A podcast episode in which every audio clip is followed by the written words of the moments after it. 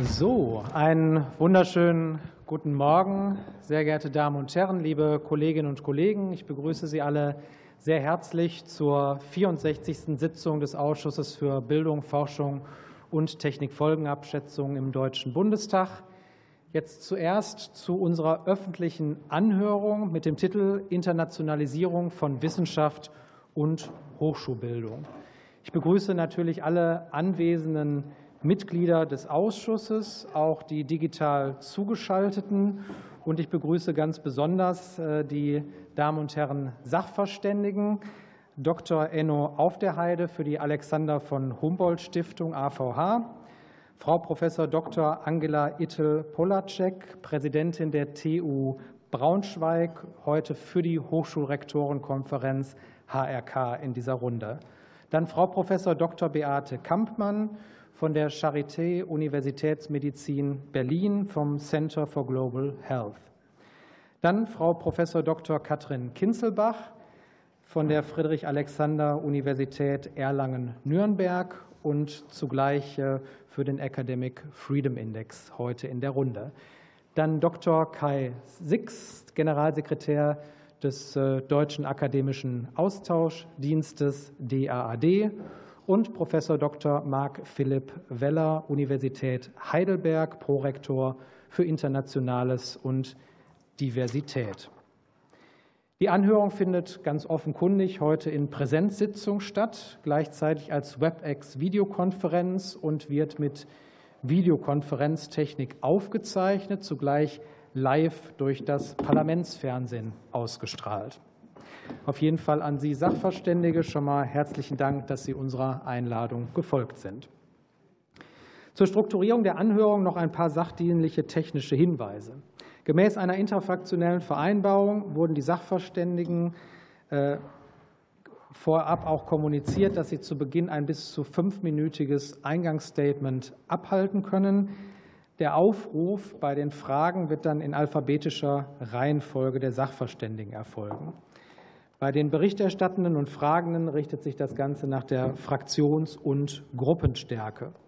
Jede Fraktion und jede Gruppe stehen in der einleitenden berichterstattenden Runde fünf Minuten für Fragen und Antworten zur Verfügung. Das heißt, unser berühmtes fünf Minuten Frage-Antwort-Kontingent.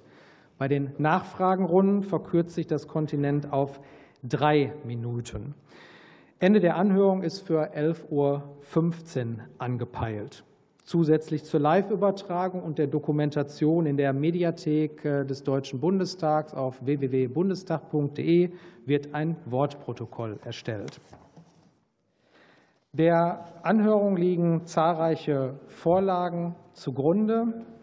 Und ich möchte eingangs äh, einführen, dass wir als Ausschuss hier das gemeinsame Verständnis haben, dass Wissenschaft vom internationalen Austausch lebt Wissenschaft überwindet Grenzen zwischen den Staaten und Köpfen. Gerade in Zeiten internationaler Krisen in unserer multipolaren Welt ist dies unerlässlich für internationale Verständigung, wissenschaftlichen Erkenntnisgewinn und globale Wissensgerechtigkeit. Gemeinsam mit den Ländern treibt die Bundesregierung der Internationalisierung von Wissenschaft und Forschung weiter voran.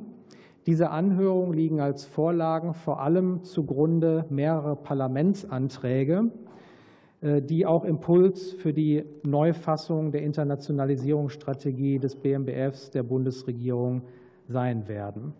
Auch die China-Strategie, die Zukunftsstrategie Forschung und Innovation und die nationale Sicherheitsstrategie setzen einen neuen strategischen Rahmen für die Ausrichtung unserer internationalen und auswärtigen Wissenschafts-, Forschungs- und Hochschulpolitik. All diese Strategiebildungsprozesse begleiten wir hier als äh, federführender Ausschuss parlamentarisch und wissenschaftspolitisch, unter anderem mit dieser Anhörung heute. Und deshalb freuen wir uns jetzt auf die Eingangsstatement und die Expertise der Sachverständigen. Und damit erteile ich zunächst das Wort äh, der Alexander von Humboldt Stiftung, Dr. Enno Auf der Heide. Ja, ganz herzlichen Dank, Herr Vorsitzender, meine Damen und Herren. Wir freuen uns sehr, dass Sie diese Anhörung äh, eingesetzt haben, angesetzt haben und dass Sie mit den Texten, die äh, zugrunde liegen, eben auch noch mal betonen, dass trotz der Polarisierung die Bedeutung der internationalen Forschungskooperation eben auch in nichtwissenschaftlichen Kontexten, wie es in einem der Texte heißt, zunimmt für die Standortwerbung, für die außenpolitischen Beziehungen, für die Entwicklungszusammenarbeit, aber natürlich auch für die Gewinnung von internationalen Fachkräften. In den äh, zugrunde liegenden Papieren sind extrem wichtige Punkte angesprochen. Ich will einen äh, vorwegnehmen, die Erteilung der Visa an Akademiker aus Drittstaaten. Äh, das ist etwas, was uns zurzeit wirklich große Sorgen macht, weil es sehr viel Arbeit macht, weil es einfach auch die Willkommenskultur sozusagen untergräbt, bevor, äh, bevor es losgeht, gerade für äh, Frauen, die auch Familienpflichten haben, oft ein unüberwindbares Hindernis, um nach Deutschland zu kommen. Und dann spricht es eben auch generell diesen Punkt Willkommenskultur an, außerhalb des Campuses, wie es heißt. Und das ist wirklich wichtig in den Ausländerämtern, den Bürgerämtern, aber auch in puncto Fremdenfeindlichkeit auf der Straße. Wir befragen ja alle äh, Geförderten nach Ende der Förderung. Und das Gute ist, wir haben wirklich nur 100 Prozent Response-Rate. Davon träumen ja Sozialwissenschaftler sonst nur. Aber wir sehen jetzt über viele Jahre, dass dieser Punkt, wie willkommen haben Sie sich gefühlt, äh, im, Sinkflug ist. Und da müssen wir dringend etwas gegen tun und die Punkte Fremdenfeindlichkeit, Ausländerämter, aber auch Visaerteilung äh, spielen da rein. Gerade der äh, äh, Text der Regierungskoalition legt ja große Betonung auf die Frage des Umgangs mit geförderten oder mit der Kooperation mit autoritär regierten Staaten. Und das ist in der Tat ein Thema, das ja auch die Wissenschaftsorganisationen sehr beschäftigt. Die Allianz hat sich wiederholt damit beschäftigt. Und ich möchte Ihnen kurz sagen, wie die Alexander von Humboldt Stiftung damit umgeht. Wir haben bereits letztes Jahr in der ersten äh, Stiftungsratssitzung ein Grundlagenpapier verabschiedet zum, äh, wie es heißt, der Forschungsförderung unter komplexen politischen Rahmenbedingungen. Wir sind ja keine Mitgliederorganisation, deshalb haben wir Papiere, die sich sozusagen an uns selber richten, aber von daher natürlich auch eine erhebliche Verbindlichkeit haben. Da haben wir klare Grundlagen für diese Frage, wie gehen wir damit um, verabschiedet und haben das dann absolut ausbuchstabiert auf Punkt und Komma in der zweiten Stiftungsratssitzung, sodass wir jetzt eben ein, ein, eine klare Handlungsgrundlage haben. Ich kann da nicht auf Details eingehen, wie wir damit, aus, wie wir damit umgehen, aber ich will drei, ähm, drei Grundsätze hier noch mal kurz nennen. Das eine ist, die Alexander von Humboldt Stiftung ist fest davon überzeugt, dass es ein klares strategisches Interesse von Deutschland gibt, beispielsweise mit China auch in Hochtechnologiebereichen weiterhin zusammenzuarbeiten. Aber umso präziser prüfen wir in unseren Prozessen die Arbeitszusammenhänge, die früheren Arbeitszusammenhänge und die Pläne für die Zukunft unserer Geförderten äh, für ihre Zeit in Deutschland, sodass wir, denke ich, äh, mit, mit sehr, sehr hoher äh, Klarheit erkennen können, wenn Arbeiten mit klarem militärischem Bezug sind, wenn eine Verletzung von Exportkontrollrechten droht oder auch wenn die Ergebnisse für die Oppression von, von Minderheiten genutzt werden können. Das ist aufwendig und äh, ich freue mich, dass wir gerade letzte Woche mit dem Auswärtigen Amt auch eine Übereinkunft hatten, wie wir, äh, wie wir das finanzieren können. Und das ist ein Punkt, den man einfach bedenken muss. Aber es ist natürlich nötig. Es gibt zwei Punkte, die in diesen, äh, ähm, in diesen Papieren stehen, die ich noch mal extra ansprechen möchte. das ist die Minimierung, so heißt es in dem Papier, der strukturellen Abhängigkeit der Forschenden mancher Länder gegenüber anderen ausländischen autokratischen Regierungen. Äh, das ist etwas, was uns immer wieder begegnet. Und die Zeitschrift Nature hat schon vor fünf Jahren sehr deutlich analysiert, äh, wie, der, äh, wie China seine Belt and Road Initiative nutzt, um die Wissenschaftsbeziehungen auszubauen. Ich will einfach nur ganz kurz ein Zitat daraus bringen. Wenn mehr junge Leute nach China statt in die USA gehen, werden ihre Verbindungen zu den westlichen Ländern noch weiter abnehmen. Und das ist das, was wir sehen, was uns auch die Alumni sagen, dass ihre jungen Leute so gute Angebote aus China haben, dass der Anteil derer, die nach China gehen, immer größer wird. Und wir kriegen keinen Fuß mehr in die Tür, wenn wir dem nicht etwas entgegensetzen. Deshalb freue ich mich, dass auch die afrikapolitischen Leitlinien der Bundesregierung gerade neu formuliert werden und dass die Forschung darin eine Rolle spielen wird. Denn gerade in Afrika entscheidet sich ja vielleicht die, oder sagt man, die Zukunft Europas. Und das hat, hängt auch mit der Frage zusammen, ob wir unsere Forschungskooperationen dort erhalten und ausbauen können. Denn die Forschung in Afrika wächst erheblich und wir sollten da unbedingt mit im Spiel sein. Äh, zurzeit werden unsere Netzwerke kleiner, werden sie schwächer. Und ich denke, wir müssen auch für unsere diplomatische Durchsetzungsfähigkeit hier darauf achten, äh, dass die Netze nicht reißen. Vielen Dank. Danke an Sie für die AVH. Für die HRK rufe ich jetzt auf äh, Frau Prof. Dr. Angela Ittel-Poczalczyk. Ittel reicht, danke. Ja, ich freue mich sehr, hier sein zu können und äh, die Perspektive der Hochschulrektorenkonferenz äh, zu vertreten, die ich als Vizepräsidentin dort für internationales Diversität und Gleichstellung ähm, vertrete. Die, äh, Sie haben es schon gesagt, und wir stimmen dem natürlich zu, die Internationalisierung leistet ähm, unverzichtbare Beiträge für all unsere Leistungsdimensionen an den Hochschulen. Und daher begrüßen wir sehr, dass ähm, wir heute auch aufgrund Ihrer ähm, zugrunde liegenden Anträge dieses äh, Thema adressieren können. Ich werde auf ein paar zentrale Handlungsfelder mit Blick auf eine notwendige oder notwendige Verbesserung der Rahmenbedingungen für Internationalisierung unserer Hochschulen eingehen. Und diese Handlungsnotwendigkeiten ergeben sich besonders aus den letzten Jahren durch die Auswirkungen der geopolitischen Veränderungen auf internationale Zusammenarbeit, zum anderen aus den infrastrukturellen und regulatorischen Rahmenbedingungen der Hochschulen. Und das Thema ist natürlich nicht neu. Seit vielen Jahren setzen sich die deutschen Hochschulen intensiv damit auseinander, dass internationaler Austausch und internationale Zusammenarbeit nicht nur Chancen, sondern, wie Sie auch schon gesagt hatten, auch Risiken birgt. Wir sind uns dieser Verantwortung sehr bewusst. Und die HRK und viele andere Institutionen, die auch hier am Tisch sitzen, haben Empfehlungen verabschiedet, die sich mit den neuen Gegebenheiten in internationalen Kooperationen auseinandersetzen. Wir schreiben diese Papiere für unsere Mitglieder, die wir dann natürlich auch intensiv ähm, mit denen diskutieren. Und so gibt es Leitfragen zur Hochschulkooperation auch mit China.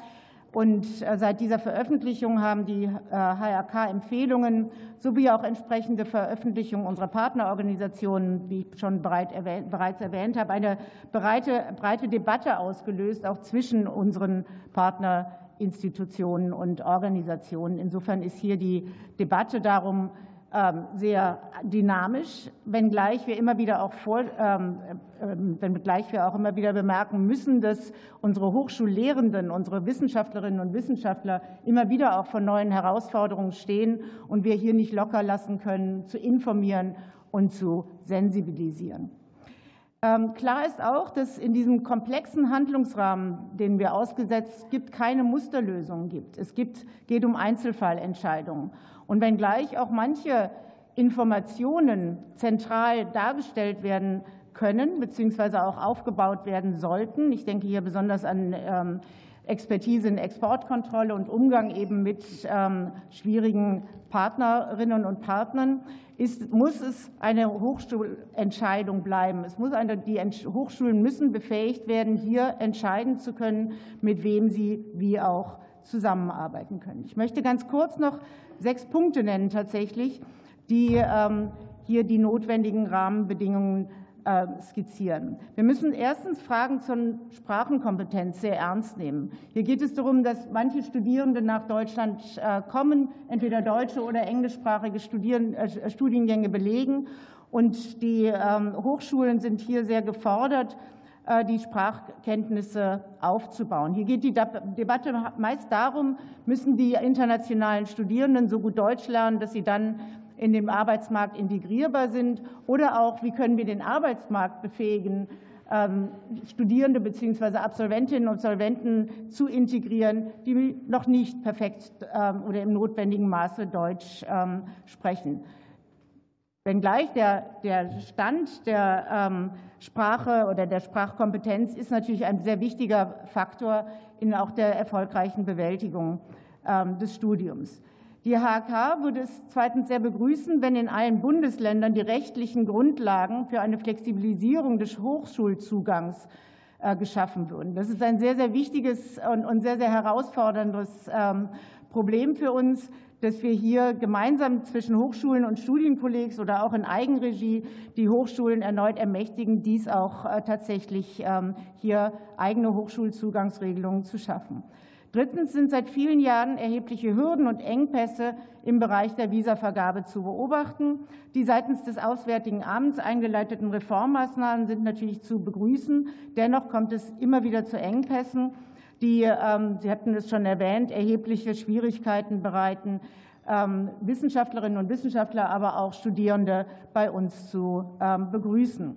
Viertens erfordern neue digitale oder hybride Studienformate, an denen internationale Studierende im zunehmenden Maße äh, teilnehmen, aus HRK-Sicht eine weitere Anpassung des regulatorischen Rahmens, insbesondere mit Blick auf Immatrikulations- und soziale Absicherung für für Studierende, die zwar an unseren Studienangeboten teilnehmen, aber nicht hier ähm, vor Ort sind. Die HRK hat hier schon mal einen Studierendenstatus vorgeschlagen der internationalen Teilleistungsstudierenden. Fünftens ist es aus Sicht der HRK unangemessen, dass eine Vielzahl von Unterstützungs- und Begleitungsmaßnahmen allein durch extern eingeworbene Drittmittel finanziert wird. Das gibt uns natürlich als Hochschulen nicht die notwendige Kapazität, äh, zum Beispiel Welcome Centers oder Career Services besonders für diese Gruppen dauerhaft ähm, vorzuhalten. Und last but not least ist es uns eine gemeinsame Aufgabe, öffentlich für Weltoffenheit, Meinungsvielfalt und unsere demokratischen Grundwerte als Grundlagen aller Hochschul, äh, hochschulischen Handels einzutreten. Seit 2015 treten die in der HRK zusammengeschlossenen Hochschulen mit der Initiative Weltoffene Hochschulen gegen Fremdenfeindlichkeit für Aufgeschlossenheit und Weltoffenheit ein und reagieren damit auf rassistisch motivierte verbale und physische Gewalt, die auch internationale Studierende, Forschende und Mitarbeitenden an den Hochschulen betraf und betrifft. Dies ist mir besonders in der derzeitigen Zeit noch mal wichtig zu betonen. Vielen Dank. Dankeschön. Super. Ähm, Sie waren deutlich drüber, deshalb wäre es schön, wenn die anderen sich an die Zeiten Tut mir halten.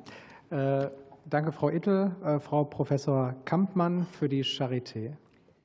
Ja, sehr geehrter Herr Vorsitzender, sehr geehrte Damen und Herren, guten Morgen. Ich danke Ihnen herzlich für die Einladung und die Gelegenheit, äh, uns hier zu einem Thema äußern zu dürfen, das uns als Wissenschaftler im globalen Gesundheitswesen natürlich jeden Tag im Großen wie im Kleinen begegnet. Erstmal muss ich selber einen klaren Interessenkonflikt hier angeben. Ich bin ein typisches Produkt von internationaler Wissenschaftsmobilität im europäischen, anglosächsischen und internationalen afrikanischen Raum weil ich seit Jahren an internationalen Kollaborationen, insbesondere in Afrika, arbeite. Und deshalb werde ich die Vorteile und Verdienste dieser Ausrichtung immer repräsentieren wollen. Aber vielleicht haben Sie mich deshalb ja auch eingeladen. Ich, ich beginne erstmal mit unserem Wissenschaftsauftrag und baue das ein oder andere Beispiel ein. Starke, unabhängige Forschungseinrichtungen in Low- und Middle-Income-Countries und stabile Kooperationen sind von beiderseitigem Interesse. Sie führen nicht nur zum Aufbau von wissenschaftlicher Expertise und hochwertigen Forschungsplattformen in den Partnerländern, sondern sie ermöglichen den deutschen Forschungseinrichtungen auch Zugänge zu zusätzlichen Forschungspartnern und Ressourcen und eröffnen allen beteiligten Partnern neue Perspektiven und Problemlösungen für die Bewältigung komplexer lokaler und internationaler Krisen, wie wir sie ja täglich erfahren und zunehmend gemeinsam lösen müssen. Beispiele sind Forschungsinitiativen im Rahmen der Klimakrise, zum Beispiel Themen wie Hitzeexposition oder Vektorenübertragung von Infektionskrankheiten wie Dengue und West Nile Virus. Wie wir auch bei SARS-CoV-2 schon gesehen haben, besteht generell die Notwendigkeit, Daten über sich entwickelnde Infektionskrankheiten auf internationalen und geteilten Open Science Plattforms zu kommunizieren und dazu muss es halt Überwachungsstrategien und ausgebildetes Personal geben an allen Stellen. Und dazu gehört auch ein interdisziplinärer Ansatz. In der Praxis sieht das aber so aus, dass die Öffentlichkeit Investitionen in Wissenschaft und Bildung in Low- und Middle-Income-Countries häufig mit Entwicklungshilfe verwechselt. Und hier muss eine klare Unterscheidung im Narrativ erreicht werden. Was brauchen wir jetzt in der Hochschulbildung und wissenschaftlichen Zusammenarbeit, um die Kooperation im Gesundheitsforschungsbereich insbesondere zu stärken? Für mich gibt es da zwei zentrale Punkte.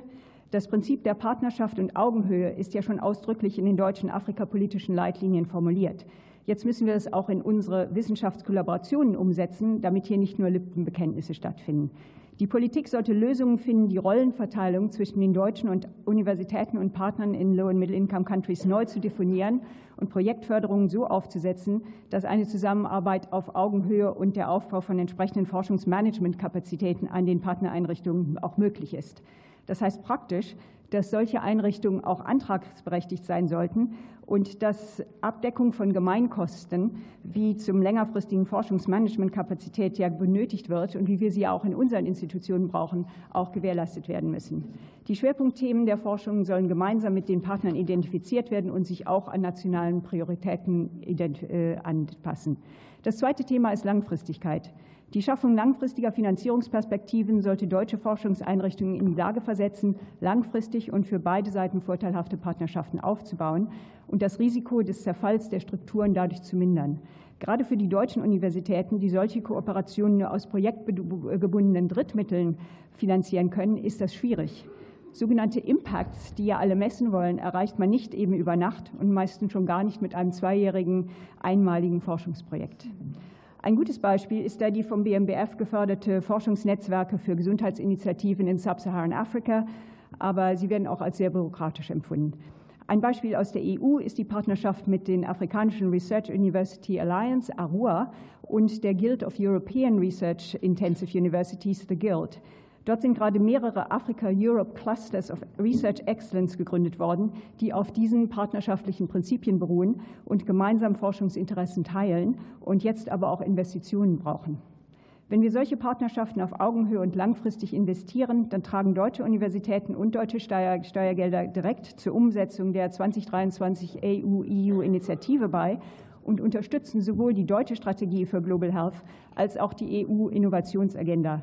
Und im Rahmen von Global Health kann damit ein langfristig angelegtes EU-EU-Kooperationsmodell in der Wissenschaft geschaffen werden. Eine Win-Win-Situation. Den politischen Einfluss der Wissenschaftskooperation dürfen wir nicht unterschätzen. Investitionen in bilaterale Beziehungen zu Forschern, Einrichtungen und Regierungen halten Gesprächskanäle offen, was insbesondere in Zeiten angespannter politischer Situation essentiell ist. China und Russland bemühen sich fleißig und erfolgreich, dieses Feld in Afrika bereits abzudecken. Mein Fazit, eine interessen- und wertegeleitete Internationalisierung von Wissenschaft und Hochschulbildung ist aus all diesen Gründen nur zu unterstützen, wie wir es auch gerade hier in Berlin mit dem Health Center, Global Health Center der Berliner Universität Alliance und auch mit dem BMBF geförderten German, geförderten German Alliance for Global Health Netzwerk tun. Herzlichen Dank.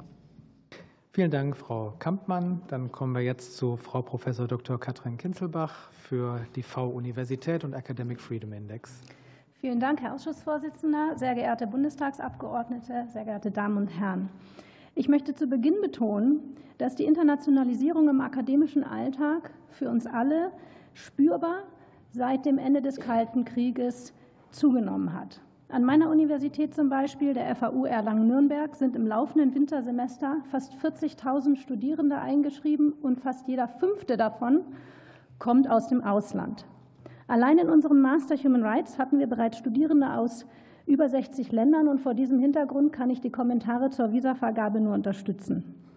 In einem freien und weltoffenen Wissenschaftsstandort wie Deutschland ist nicht nur die Wissenschaft als Prozess, sondern auch die Universität als Institution ohne Internationalisierung überhaupt nicht denkbar. Und Internationalisierung heißt schon lange nicht mehr nur innereuropäischer oder transatlantischer Austausch. Wenn wir in einer globalisierten Welt wissenschaftlich erfolgreich und nicht auf nationalstaatliche oder eurozentrische Perspektiven und Kapazitäten zurückgeworfen werden wollen, brauchen wir die Mobilitätsprogramme, die aus öffentlichen Mitteln finanziert werden, weiterhin. Und doch ist die Internationalisierung der Wissenschaft und Hochschulausbildung heute deutlich komplexer, als wir das am Ende des Kalten Krieges ahnen konnten. Dass Wissenschaftsfreiheit insbesondere in autokratisch regierten Ländern bedroht ist, zeigen empirische Daten, die wir gemeinsam mit dem Wiedem-Institut an der Universität Göteborg für den Academic Freedom Index zusammengetragen haben. Am 7. März in diesem Jahr kommen übrigens unsere neuen Daten heraus. Vor dem Hintergrund einer laufenden Autokratisierungswelle und rückläufiger Wissenschaftsfreiheit ist es richtig, dass Deutschland Schutzprogramme für verfolgte Forschende finanziert und diese in Europa abstimmt. Der Aufstieg von leistungsstarken Wissenschaftssystemen in autokratisch regierten Ländern, allen voran natürlich der Volksrepublik China, stellt uns vor große Herausforderungen, denn der Grundsatz von autonomen Universitäten gilt dort nicht. Man muss das so ohne Wenn und Aber feststellen.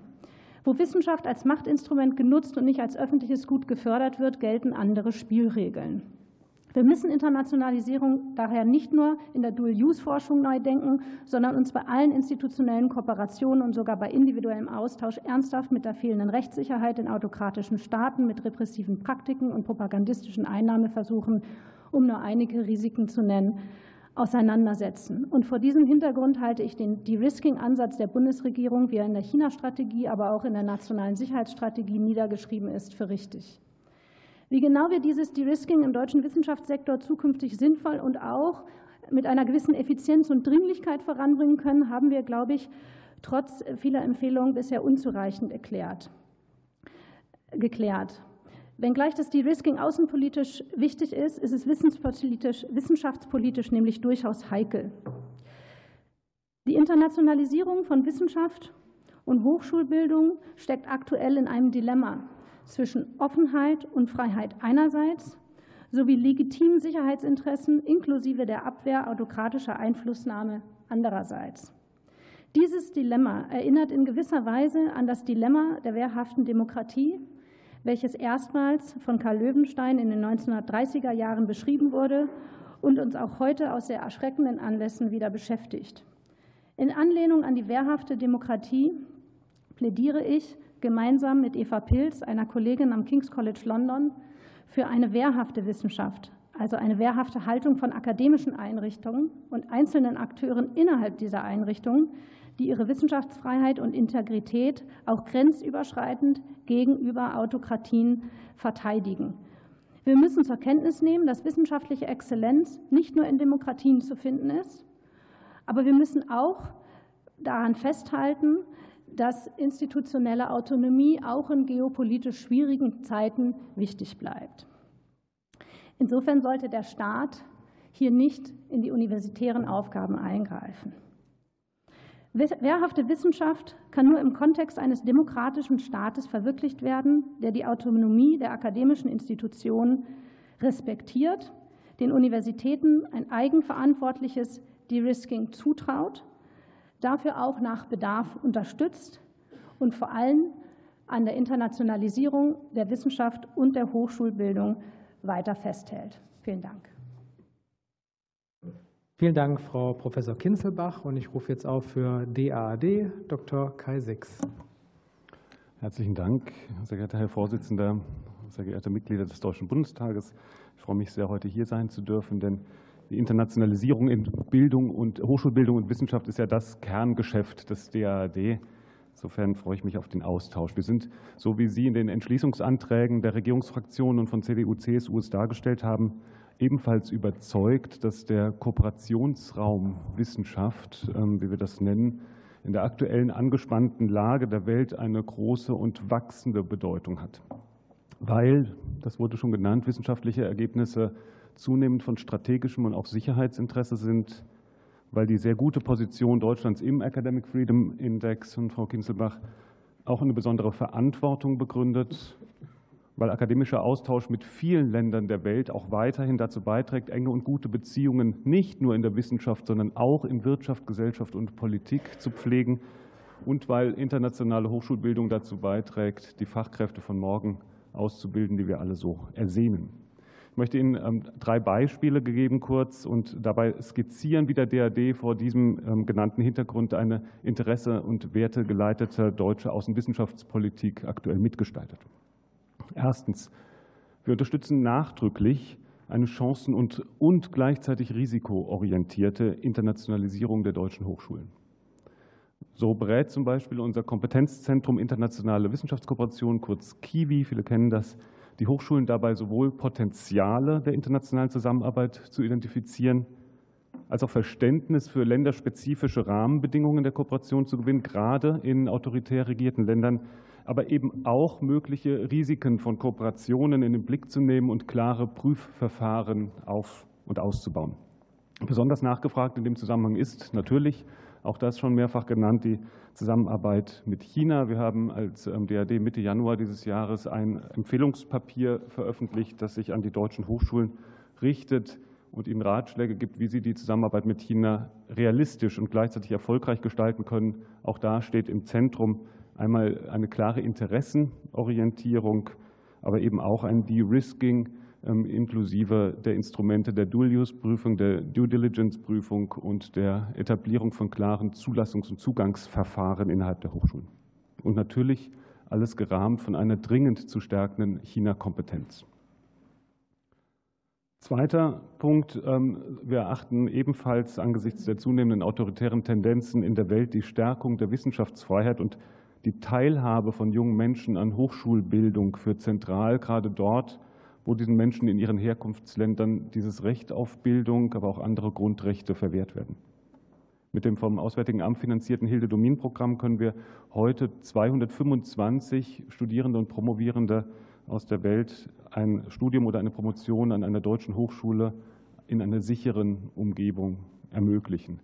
Ein anderes Beispiel, das Stipendienprogramm Leadership for Africa, ebenfalls vom AA finanziert, ermöglicht Geflüchteten aus Subsahara-Afrika ein Masterstudium in Deutschland und ähm, vermittelt ihnen dabei auch zusätzliche berufsqualifizierende Kompetenzen, die sie für verantwortungsvolle Rollen in der Zukunft vorbereiten. Das bringt mich zum dritten und letzten Punkt, dem enormen Potenzial internationaler Studierender als Fachkräfte von morgen.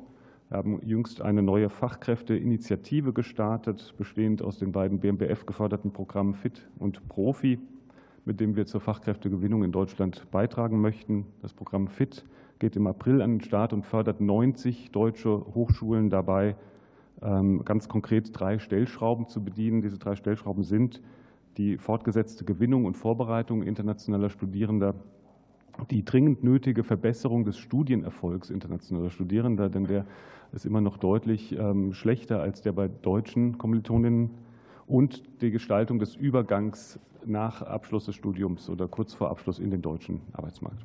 Der Fokus des Programms liegt auf Bereichen, die vom Fachkräftemangel besonders betroffen sind, MINT-Fächer, Gesundheits- und Pflegeberufe, aber natürlich auch Erziehungswissenschaften und Pädagogik.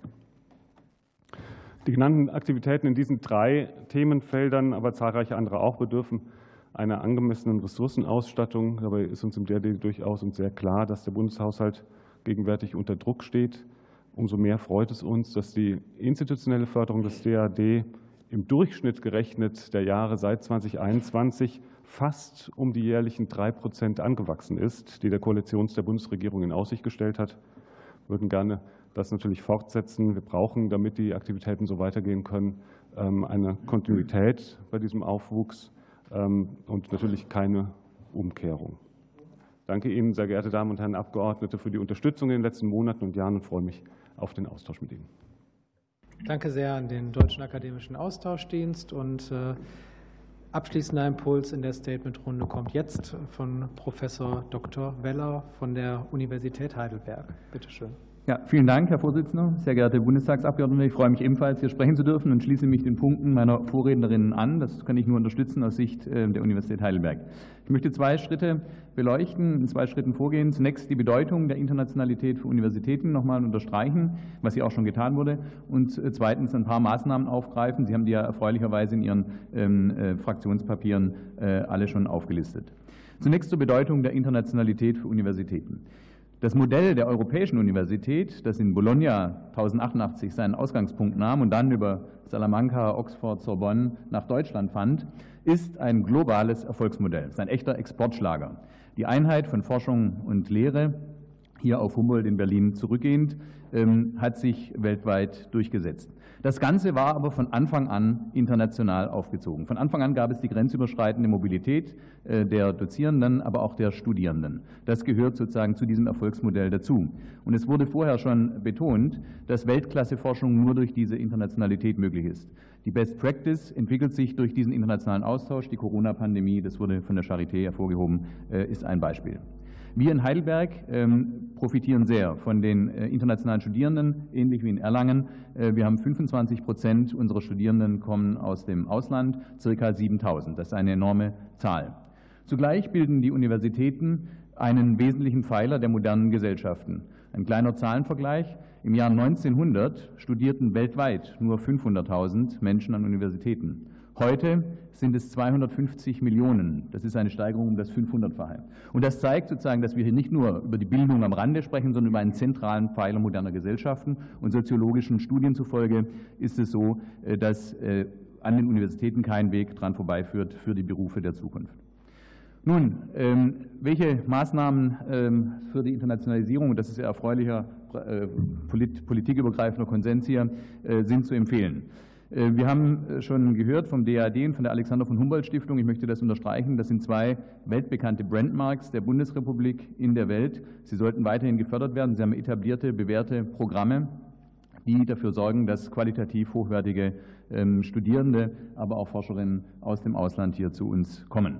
Also das unterstreichen wir hier maßgeblich. Der zweite Punkt, der auch schon genannt wurde, den wir aber auch noch mal betonen wollen, ist die Visaerteilung äh, durch die deutschen Botschaften im Ausland. Hier klemmt es im Moment und das muss sich wirklich dringend ändern, weil das ist kein gutes äh, Zeugnis äh, der Bundesrepublik im Ausland. Ähm, wenn die internationalen Studierenden nicht rechtzeitig die Visa bekommen, können sie eben nicht einreisen. Sie kommen verspätet zu den Vorlesungen, aber sie bleiben auch auf dem Wohnungsmarkt hängen. Es zieht sich ein Rattenschwanz nach. Und die gehen dann eben in andere Länder, wo schneller die Visa erteilt werden. Also da wäre das ein dringendes Desiderat. Ein weiterer Punkt, der noch nicht ähm, genannt wurde, der aber zu erwägen ist, es gibt den Artikel 91b Grundgesetz, der erlaubt sozusagen eine Kofinanzierung des Bundes mit den Ländern, wo eigentlich die Hochschulautonomie liegt. Und ein Desiderat wäre der Wohnungsheimbau, der Wohnheimebau für internationale Studierende. Hier klemmt es überall. Das ist die allgemeine Wohnungsnot in Deutschland, aber speziell für die internationalen äh, Studierenden und Gäste ist das eine besondere Herausforderung, weil sie natürlich ähm, ähm, durch den Grenzübertritt ähm, nicht so heimisch sind hier im Inland mit der Wohnungssituation wie die Inländerinnen. Äh, daher darüber nachzudenken, hier ein Wohnungsheimförderungsprogramm aufzugleisen, sozusagen. Es würde gleichzeitig die engländische Baukonjunktur und den Wohnungsmarkt ankurbeln und Fachkräfte bündeln, also mehrere äh, Fliegen mit einer Klappe. Lassen Sie mich zum Schluss noch einen Punkt betonen, der auch noch nicht erwähnt wurde. Das sind die europäischen Hochschulallianzen, die sogenannten europäischen Universitäten. Heidelberg ist hier zum Beispiel Mitglied der ähm, For You Plus Allianz. Äh, die besteht aus der Sorbonne, aus der Universität in Prag, aus Warschau, Kopenhagen, Mailand, Genf und Panthéon-Assas. Und da liegen meines Erachtens die Universitäten der Zukunft in diesem Modell. Die Idee dieser europäischen Universitäten geht zurück auf Emmanuel Macron, der das, der das an der Sorbonne vor sieben Jahren vorgestellt hat. Die EU-Kommission hat es aufgegriffen, aber auch Bundeskanzler Scholz hat es äh, in einer beeindruckenden Rede in Prag unterstrichen, die Bedeutung dieser europäischen Universitäten. Wir haben in Deutschland inzwischen über 50 Hochschulen, die an so einer Allianz beteiligt sind. Der Gedanke ist, einen integrierten Campus zu bilden zwischen diesen Universitäten, wo eine physische, aber auch virtuelle Mobilität möglich ist. Das heißt, die Studierenden profitieren von dem Angebot der anderen Universitäten, können ähm, hier ähm, mobil ähm, umhergehen. Und das macht das Ganze natürlich enorm attraktiv, sozusagen auch aus Sicht von Drittstaatern, äh, die dadurch, wenn sie zum Beispiel an der Sorbonne studieren, auch gleichzeitig an einer deutschen Hochschule äh, studieren äh, können. Wir in Heidelberg konnten die Mobilität allein durch dieses Modell um das Zehnfache steigern mit diesen Partneruniversitäten. Das ist eine enorme, ähm, eine enorme Zahl. Das Ganze wird dankenswerterweise unterstützt durch Bundesgelder, nämlich über den DAD vermittelt. Das ist auch äh, vorbildlich in Europa, äh, diese Finanzierung, äh, Kofinanzierung, die nicht nur von der EU kommt, sondern eben auch ähm, durch den DAD und wird auch anderen Ländern als Maßstab hier leuchtend hervorgehoben. Und das sollte beibehalten werden. Also, wenn ich eine Bitte oder eine Anregung an Sie richten darf, ähm, fördern Sie weiterhin diese Universitäten der Zukunft. Dankeschön. Danke, Herr Weller. Danke an alle Sachverständigen für die Statementrunde. Ich eröffne jetzt die Berichterstatterinnen und Berichterstatterrunde. Und für die SPD-Fraktion startet der Kollege Rupert Stüwe.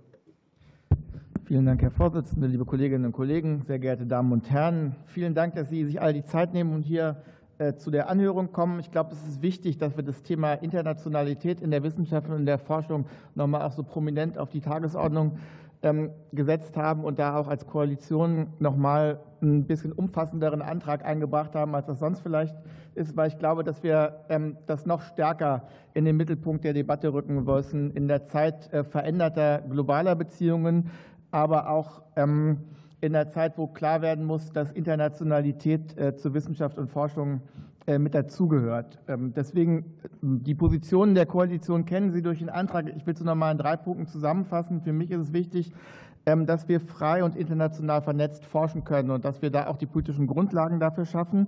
Und äh, da gehört aber auch immer zu, dass man diese Forschung in Sicherheit tun muss. Und zwar für die einzelnen Forscherinnen und Forscher, aber natürlich auch für das Umfeld, in dem das stattfindet. Und als drittes ist es so, dass wir noch mal gucken, wie müssen wir eigentlich als äh, Bundesrepublik, aber auch als Wissenschaftssystem international verantwortungsvoll agieren. Und äh, da würde ich dann auch meine Fragen anschließen. Vielleicht eine Sache noch mal vor die Klammer ziehen, und zwar das Thema Visavergabe, weil ich weiß, dass es alle Kolleginnen und Kollegen beschäftigt, dass wir da alle hinterher sind, dass wir da alle in starken Diskussionen sind und dass ich auch gehört habe, ich bin noch nicht so lange dabei, ähm, dass es nicht nur sozusagen an einzelnen Regierungsmitgliedern und Regierungsfraktionen hängt, sondern dass es ein Thema ist, was uns lange beschäftigt, ähm, wo ich ein bisschen auch für Verständnis für die Kollegen im Auswärtigen Amt werben möchte. Aber da sind wir, mein Erleben ist, dass wir da alle sehr, sehr stark dahinter sind, das zu verbessern, weil wir wissen, dass das ein großes Thema ist. Ich würde Frau Ittel ähm, Frau Professor Ittel einmal fragen wollen, ähm, gerne, äh, wie sich das in den letzten zwei Jahren auch äh, in den deutschen Hochschulen verändert hat, das Thema Internationalisierung, auch gerade mit dem äh, Bezug auf das Thema Sicherheit. Ganz allgemein, wie sich das Thema verändert hat? Okay. Das Thema hat sich durch die ähm, ja immer noch ihre die, die Auswirkungen spüren wir ja immer noch durch die Corona-Pandemie natürlich. Da haben sich die internationalen, also die Lehrangebote haben sich äh, enorm verändert, dass wir weitaus mehr digital natürlich auch anbieten. Ich bin darauf eingegangen in meinem Statement, dass wir dadurch auch diesen Status, diese Statusveränderungen benötigen. In Bezug auf die Visavergabe merken wir einfach, dass ähm, es immer schwieriger wird, auch den, den wachsenden Bedarf an internationalen Studierenden zu integrieren. Äh, es werden immer wieder nach Zahlen gefragt. Die HRK hat hier keine Zahlen, wie viele Studierende dann tatsächlich nicht zu uns kommen können. Ich bin auch Präsidentin der TU9 Alliance. Da haben wir das versucht zu eruieren. Es sind ungefähr ein Drittel der internationalen Studienbewerberinnen, die nicht zu uns kommen können. Oder ich soll kurz sein, deshalb gebe ich. Gibt es weitere Fragen von Kollege Stübe? Ja, ich hätte gerne eine Frage an äh, Frau Professor äh, Kampmann, gerade weil ich glaube, dass äh, wenn wir über sozusagen die Veränderung internationaler Beziehungen äh, in der Wissenschaft reden, dann reden wir einmal ganz, ganz viel über das Thema China, werden wir hier noch mal machen. Aber mir ist wichtig, dass wir auch gucken, wie wir globale Beziehungen in der Wissenschaft noch mal anders gestalten. Und vielleicht können Sie uns noch mal sagen, in einem System, was hochkompetitiv ist, ähm, was sind da eigentlich die Ansatzpunkte, um gerade äh, Wissenschaft global und insbesondere mit dem Blick auf den globalen Süden noch mal zu stärken? Ja, danke für die Frage. Ähm, wie ich ja schon angemerkt hatte, gibt es natürlich äh, mittlerweile Exzellenzcluster auch im sogenannten globalen Süden. Und es gibt ausgezeichnete Wissenschaftler, die wir gar nicht auf dem Radar haben, weil nämlich äh, die Mobilität dieser Wissenschaftler zurzeit äh, sehr eingeschränkt ist. Ich denke, dass es da keine Kompetenzprobleme gibt, sondern dass man sich auf Themen festlegen muss, die von gemeinsamem Interesse sind und das dann durch postdoktorale Stipendien und internationalen Austausch auch bespielen kann. Und es ist absolut essentiell, denn in, bei 2050 wird, jedes vierte, wird jede vierte Person auf dem Planeten aus Afrika kommen. Und das werden genauso Leute sein, die mit uns gute Wissenschaft machen wollen, äh, wie wir denken, dass wir jetzt den Exzellenz, die Idee des Exzellenzclusters gepachtet haben. Das ist einfach nicht der Fall. Exzellenz ist zurzeit eine Frage der Probleme, die uns alle angehen. Und das muss einfach viel globaler gedacht werden. Wir können solche Angelegenheiten nicht nur mit unseren Universitäten in Deutschland lösen. Wir brauchen die internationale Zusammenarbeit und das schließt auch die Länder aus dem globalen Süden ein. Ich würde noch ganz kurz, ja. einmal nachfragen, weil wir immer bei diesen Kooperationen das Thema Brain Drain äh, äh, besprechen. Vielleicht können Sie da nochmal die Perspektive des globalen Südens, die Sie erlebt haben, mit einbringen. Ja, ganz klar. Also ich bin auch ein Brain Recirculation in dem Sinne. Ähm, die, die Möglichkeiten, die wir äh, anbieten im internationalen Zusammenhang, führen oft auch wieder in die Länder zurück. Wenn wir es schaffen, auch Kapazitätenaufbau vor Ort zu machen, zum Beispiel durch Investitionen auch in Forschungsmanagement, dann haben Leute auch einen Platz, an den sie zurückkehren können. Und viele Leute wollen auch wieder in ihre Länder zurück. Äh, da gibt es gute Familien- und persönliche Beziehungen und da muss man einfach eine Infrastruktur zusammen aufbauen, die dann den Wiedereintritt attraktiv macht. Und da werden zum Beispiel auch Forschungsgelder von anderen äh, internationalen Organisationen wie Welcome Trust zum Beispiel äh, angeboten, wo Re-Entry Grants gegeben werden, wo Leute sich dann auch wieder an ihren eigenen Universitäten wiederfinden können. Dafür braucht es kritische Masse an diesen Universitäten von exzellenten Wissenschaftlern, die durch Programme der internationalen Mobilität unterstützt worden sind. Danke, Frau Kappmann. Dann rufe ich jetzt auf für die CDU-CSU-Fraktion den Berichterstatter äh, Alexander Föhr. Vielen herzlichen Dank, Herr Vorsitzender, und vielen herzlichen Dank auch äh, an die Sachverständigen von Seiten der CDU-CSU-Fraktion. Ähm, ich möchte mich mit meiner ersten Frage an Herrn Dr. Aufderheide von der Alexander von Humboldt Stiftung richten. Ähm, wir haben ja gerade eben auch die Bedeutung der Vermittlerorganisation äh, betont, auch in den, im Antrag der ähm, Regierungsfraktionen wird es nochmal betont. Und dennoch steigt ja die institutionelle Förderung der AVH nicht, wie im Koalitionsvertrag versprochen, um jährlich drei Prozent, sondern wird gekürzt. Was sind denn die Konsequenzen für das operative Geschäft, gerade vor dem Hintergrund der hohen Inflation in den vergangenen Jahren? Wen trifft die Reduzierung der Stipendienzahlen und mit welchem Budget planen Sie in 2025? Meine zweite Frage richtet sich äh, ebenfalls an Herrn Dr. Aufderheide, aber auch an Professor Weller und Herrn Dr. Six. Wir haben ja gerade eben schon äh, besprochen, dass das internationale Klima deutlich rauer geworden ist und von Instabilität geprägt ist, gerade auch durch Staaten, mit denen die Bundesrepublik in der Vergangenheit eine intensive Zusammenarbeit in Bildung und Forschung gepflegt hatte. Der Präsident des DAD spricht von einem, in dem Zusammenhang von der Notwendigkeit einer Außenwissenschaftsrealpolitik. Die Internationalisierungsstrategie der Bundesregierung stammt jedoch von der Vorvorgängerregierung, nämlich aus dem Februar 2017. Meine Frage, halten Sie die Strategie vor dem Hintergrund der veränderten Weltlage noch für zeitgemäß? Und falls nein, welche Erwartungen haben Sie an eine neue Internationalisierungsstrategie? Zuerst dann Herr Dr. Auf der Heide. Ja, ganz herzlichen Dank. Ähm, klar, wenn man weniger Geld hat, kann man weniger tun. Aber wie, wie verteilen wir das? Wir haben eben zum einen, das wissen Sie, das Bundeskanzlerstipendienprogramm eingestellt. Das tut mir persönlich ausgesprochen weh, ist ein hervorragendes Programm, aber es liegt nicht im Kern unserer Mission. Dadurch gewinnen wir Spielraum allerdings eigentlich erst ab 2025 und vor allem 2026, sodass wir kurzfristig, weil das ist das Einzige, wo nicht wirklich hauptsächlich langfristige Bindungen bestehen, dieses Jahr die Alumni-Förderung ganz massiv runterschneiden. Denn wir müssen natürlich aufpassen, dass wir nicht, zu, nicht vorschnell unser Saatgut verfrühstücken. Wir hoffen natürlich, dass die finanzielle Situation sich bessert wenn man mal ein, zwei Jahre die Alumni-Förderung runterfährt, ist nicht ganz so schlimm, wie wenn man jetzt deutlich in die Stipendienzahlen einschneidet. Also wir bemühen uns sehr wenig in die Stipendienzahlen einzuschneiden. Trotzdem haben wir über die Jahre eine rückläufige Tendenz in der Zahl der Stipendien, die wir vergeben können. Und wir hoffen, wir können das demnächst umbauen, umkehren. Denn die Lage ist so, wir, wenn wir die gleiche Kaufkraft haben wollten äh, der Stipendien die wir 2012 äh, hätten, dann müssten die Stipendien jetzt 800 Euro höher sein. 800 Euro pro Monat fehlen also den Stipendiaten gegenüber der Kaufkraft der früheren, aber vor allem auch gegenüber der Kaufkraft der ganz normalen Postdocs, die durch kein Eliteverfahren, kein, kein Exzellenzverfahren durchgegangen sind. Und das ist äh, schlecht, es schwächt die Stiftung, es schwächt aber gerade auch dieses Netzwerk. Das ist äh, durchaus ein Problem. Das Budget 25 kann ich nicht viel zu sagen. Wir haben äh, ja wiederholt gesagt, dass wir mittelfristig eine äh, Erhöhung unseres, ähm, unseres Etats im Auswärtigen Amt um 10 Millionen Euro anstreben. Dass das kurzfristig nicht erreichbar ist, ist völlig klar. Aber wir hoffen sehr, dass äh, die Lage sich verbessert. Wir arbeiten mit dem, was wir haben. Aber um die Ziele zu erreichen, die wir uns gesetzt haben, auch gemeinsam mit unseren Zuwendungsgebern, wären diese Zuwächse nötig. Danke, Herr Six. Ähm, vielen Dank. Sie haben gefragt nach der Internationalisierungsstrategie und den äh, notwendigen Anpassungen ähm, sozusagen im Verhältnis zu 2017. Ich würde nur drei Punkte nennen, die ich glaube, jetzt neu zu prononcieren wäre. Das erste ist natürlich das Thema Sicherheit, das wir alle hier benannt haben, das man sicherlich vor sieben Jahren noch nicht so klar gesehen hat oder artikuliert hat. Und ähm, es stellt sich in der Tat die Frage, wie, müssen, wie muss das Wissenschaftssystem insgesamt sich stärker auf diese sicherheitspolitische Dimension von Wissenschaftskooperationen einstellen. Zweiter Punkt ist ähm, das Thema Willkommenskultur, beziehungsweise ich würde eher sagen noch Integrationskultur. Also wie schaffen wir es eigentlich, die internationalen Studierenden und WissenschaftlerInnen, die nach Deutschland kommen, auch, nach Deutsch, auch in Deutschland ähm, zu, ja, zu integrieren, sie Teil der deutschen Gesellschaft werden zu lassen, damit sie auch den deutschen Arbeitsmarkt dann längerfristig auch ja, mitbedienen können.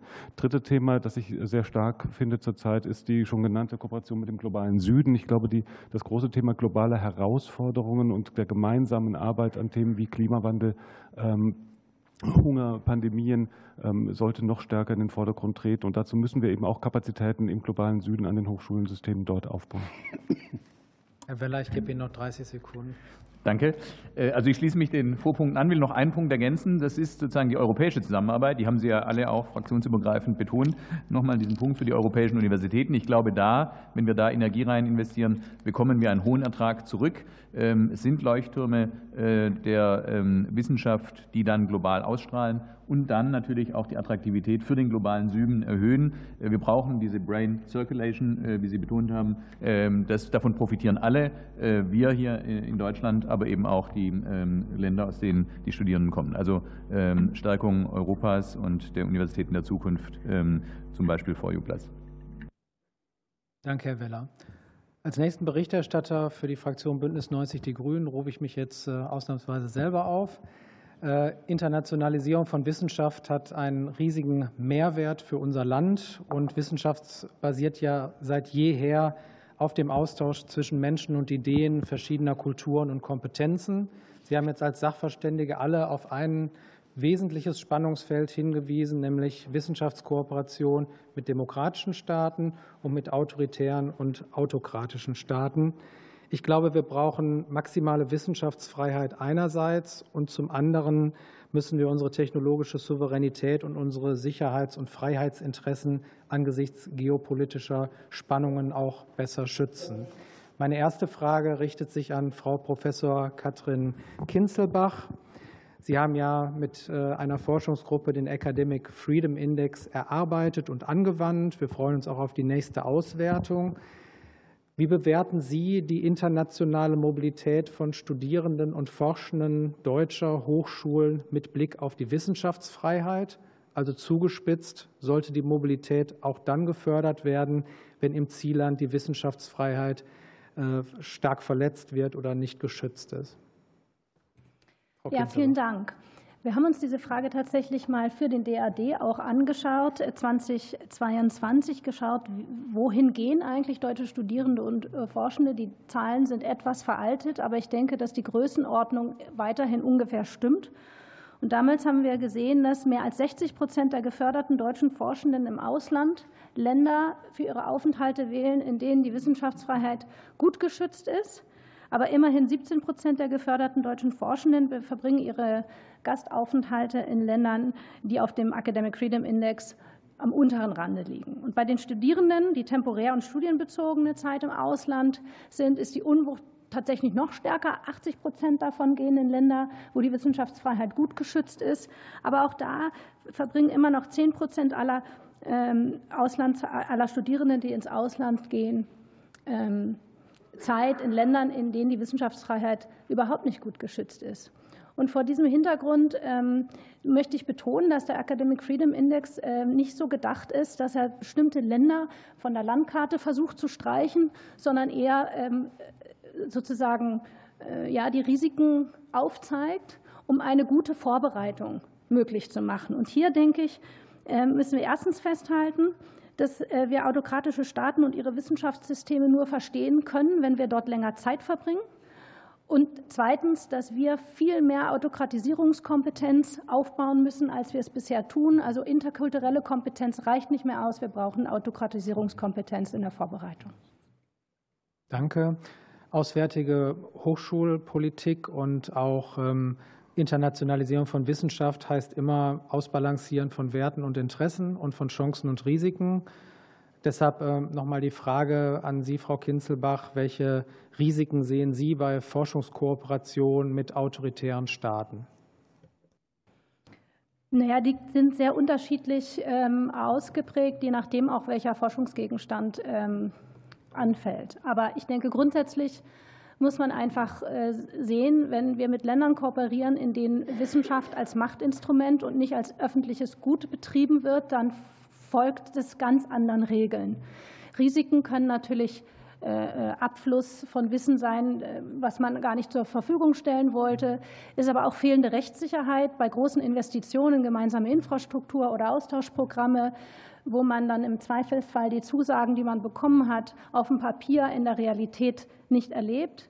Natürlich gibt es Risiken, insbesondere auch durch äh, Antispionagegesetze und solche Dinge. Wir haben ja bisher wenig solcher Fälle, dass äh, deutsche Forschende im Ausland festgehalten werden. Aber all das äh, ist reales Risiko. Und insofern müssen wir uns darauf vorbereiten. Und wir stehen natürlich auch vor einer forschungsethischen Frage, was machen wir, wenn unsere Kooperationspartner mit repressiven Praktiken äh, gegängelt werden. Auch da können wir nicht einfach wegschauen. Und das macht es natürlich für die Wissenschaft sehr, sehr kompliziert. Okay, vielen Dank. Dann rufe ich jetzt auf ähm, für die Fraktion FDP Dr. Stefan Seiter.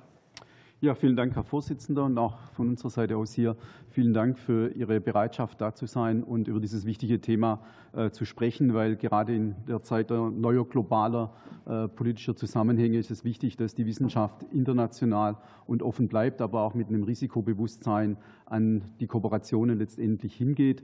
Äh, und es wichtig ist, dass wir unsere Wissenschaftlerinnen und Wissenschaftler entsprechend vorbereiten. Und Sie haben ja unterschiedliche Initiativen aus Ihren Institutionen genannt. Und ich möchte an zwei Punkten erstmal ansetzen. Und die erste Frage ginge an Herrn Dr. Six. Es ist die Frage nach den Mobilitätseinschränkungen. Welche sehen Sie jetzt im Moment aktuell als die besonders wichtigen? Wir haben das Thema Visa schon gehört. Es gibt aber auch noch das Thema Ausländerbehörden, äh, wie die letztendlich mit den Fällen umgehen.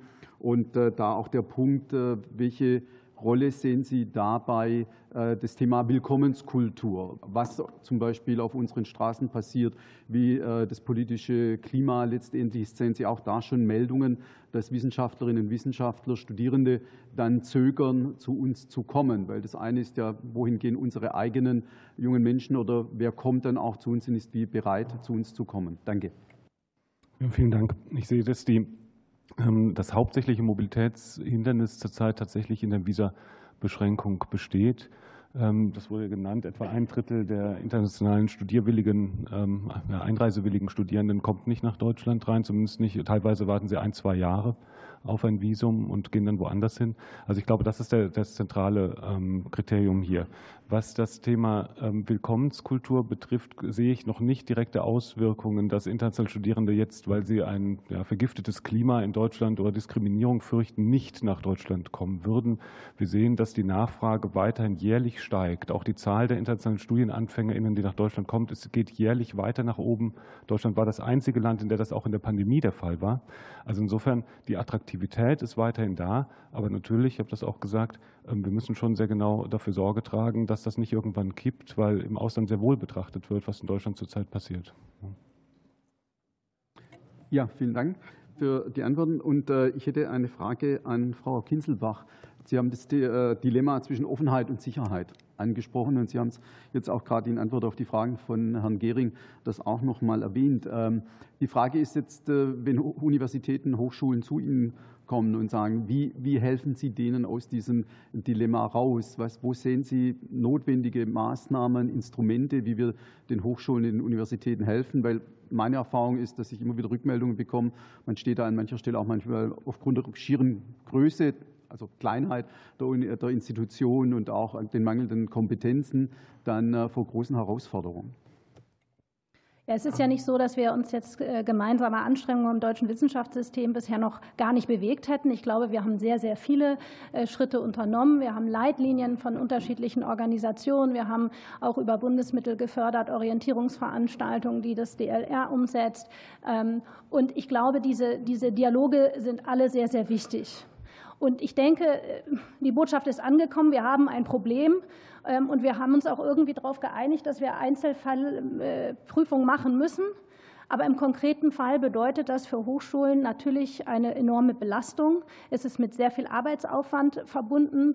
Und ähm, manchmal, denke ich, besteht auch eine Überforderung. Also das muss man einfach sagen. Äh, Hochschulen haben nicht die Ressourcen für alle diese Länder und alle diese Fragen hochkomplex zum Teil, was auch ja, die Folgeabschätzung angeht, schnell genug Antworten zu finden. Ich denke, wir müssen insbesondere auch in unsere Strukturen schauen an den Universitäten. Also ich denke da insbesondere an die Kommission für sicherheitsrelevante Forschung, die KEFs, die ja mittlerweile an den deutschen Universitäten überall bestehen müssten. Aber wenn Sie da reinschauen, gibt es dort viel zu wenig Leute, die zum Beispiel China-Expertise haben, die menschenrechtliche Expertise haben. Und das muss weiter aufgebaut werden. Wenn dann zusätzlich auch Informationen gebündelt ähm, äh, zur Verfügung stehen, auch über Spionage und ähnliche Dinge, äh, die die Universitäten selber nicht direkt äh, zur Verfügung haben, dann ist das sicher hilfreich. Vielen Dank. Dann würde ich weitergehen. Okay.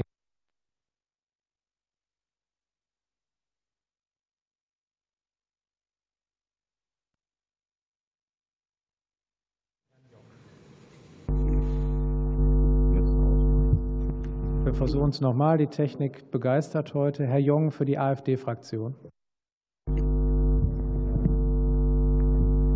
Das Gucken Funktioniert nicht. Sie müssen, glaube ich, ausmachen, Herr Gering. Bitte? Ja, ich jetzt mache das ausmachen, gerade dann an, hört um Ihnen den besser. Hinweis zu geben, wenn Sie da irgendwo noch ein Ladekabel haben, bitte rausziehen oder Handy weit entfernt legen, sonst anderes Mikro nutzen, bitte. Ist vielleicht Ihres aus?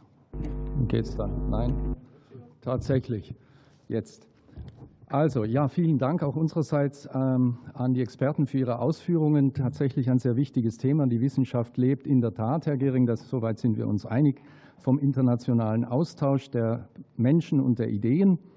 Äh, Beim Thema Internationalisierung müssen wir aber auch auf die Abwanderung deutscher Wissenschaftler einen Blick werfen, die in der Tat ein großes Problem ist. Allein in die USA hat Deutschland zwischen 1996 und 2020 über 3800 Forscher verloren, vor allem aus den MINT-Disziplinen. Von einer Brain Circulation, wie es oft gesagt wird, kann im Fall Deutschlands keine Rede sein. Wir fordern daher in unserem hier vorliegenden Antrag Daten über Abwanderungsabsichten sowie über die tatsächliche Abwanderung hochqualifizierter deutscher Wissenschaftler für die amtliche Statistik zu erheben und Förderprogramme aufzulegen, die speziell ausgewanderte Forscher der MINT-Disziplinen für eine Rückkehr nach Deutschland gewinnen sollen.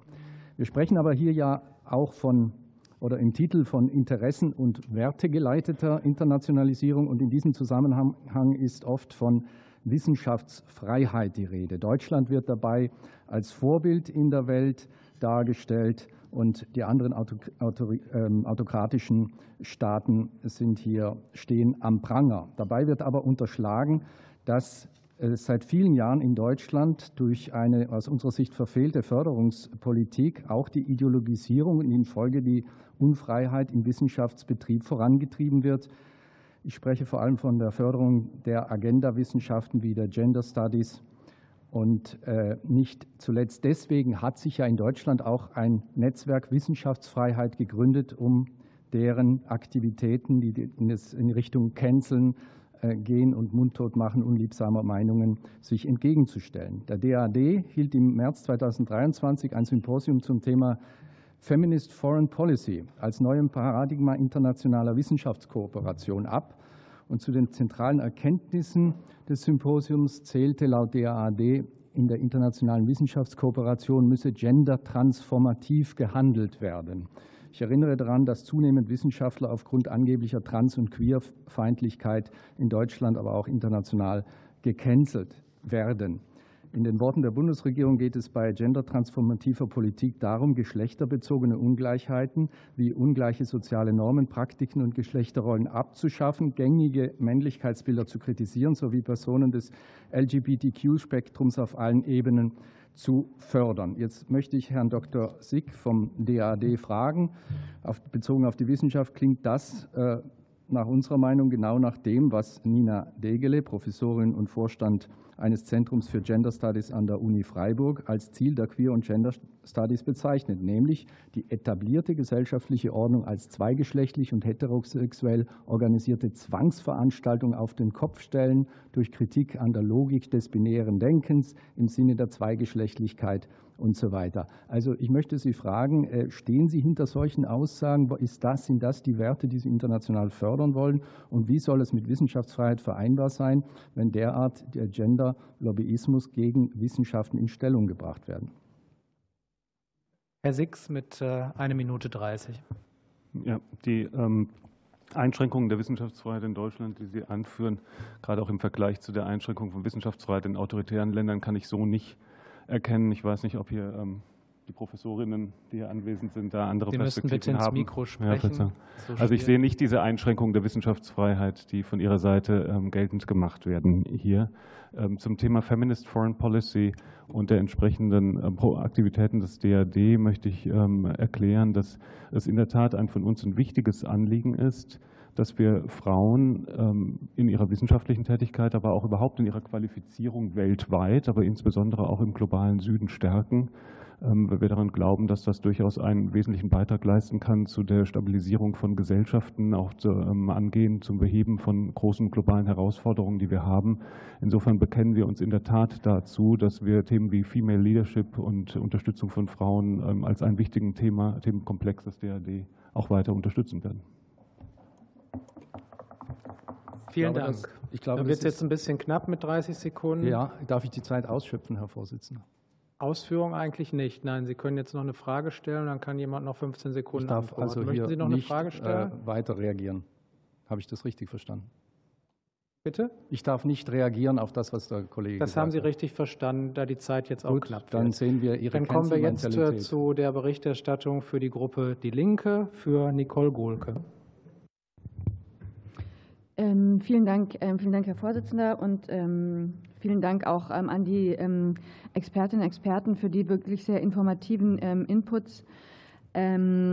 Eigentlich geht es ja um Internationalisierung und äh, jetzt an der Stelle mal nicht um den etwas obsessiven Begriff der AfD zum äh, Gender-Thema. Ähm, es war viel von Willkommenskultur ähm, die Rede, ähm, die ja auch richtigerweise im Antrag der Koalition einen wirklich großen Raum einnimmt.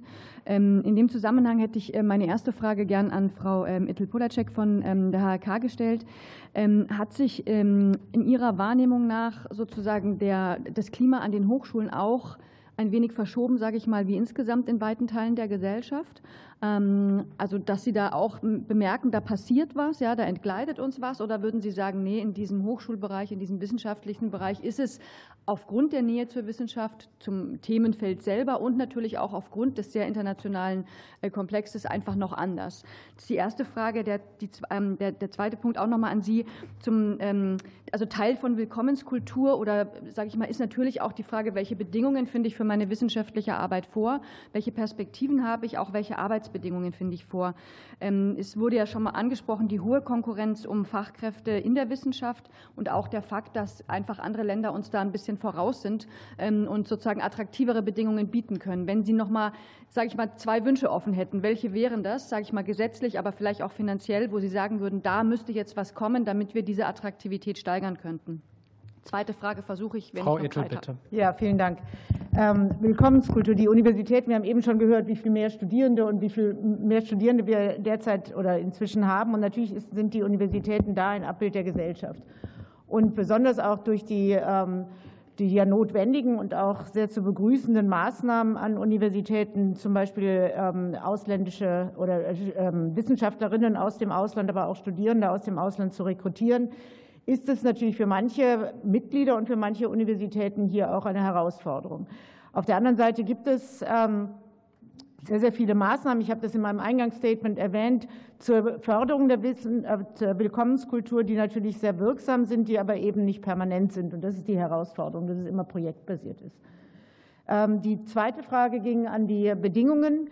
Zwei Wünsche, zwei Wünsche, die, ähm, die ähm, wir hätten, sind natürlich die Flexibilisierung auch in der Besoldung. Das ist die größte Herausforderung, auch ähm, Wissenschaftlerinnen und Wissenschaftler zu, ähm, zu, äh, für Wissenschaftlerinnen und Wissenschaftler zu attraktiv zu sein. Und dann erneut auch wieder die, Wissen, die Willkommenskultur. Wir wissen, dass, jetzt gucke ich ein bisschen nach rechts, dass viele Wissenschaftlerinnen auch wieder zurückgehen, weil sie eben nicht die, ähm, hier hundertprozentig integriert werden können. Also da auch wieder den Aspekt der Willkommenskultur stärken. Kurze Nachfrage. Ja, vielen Dank.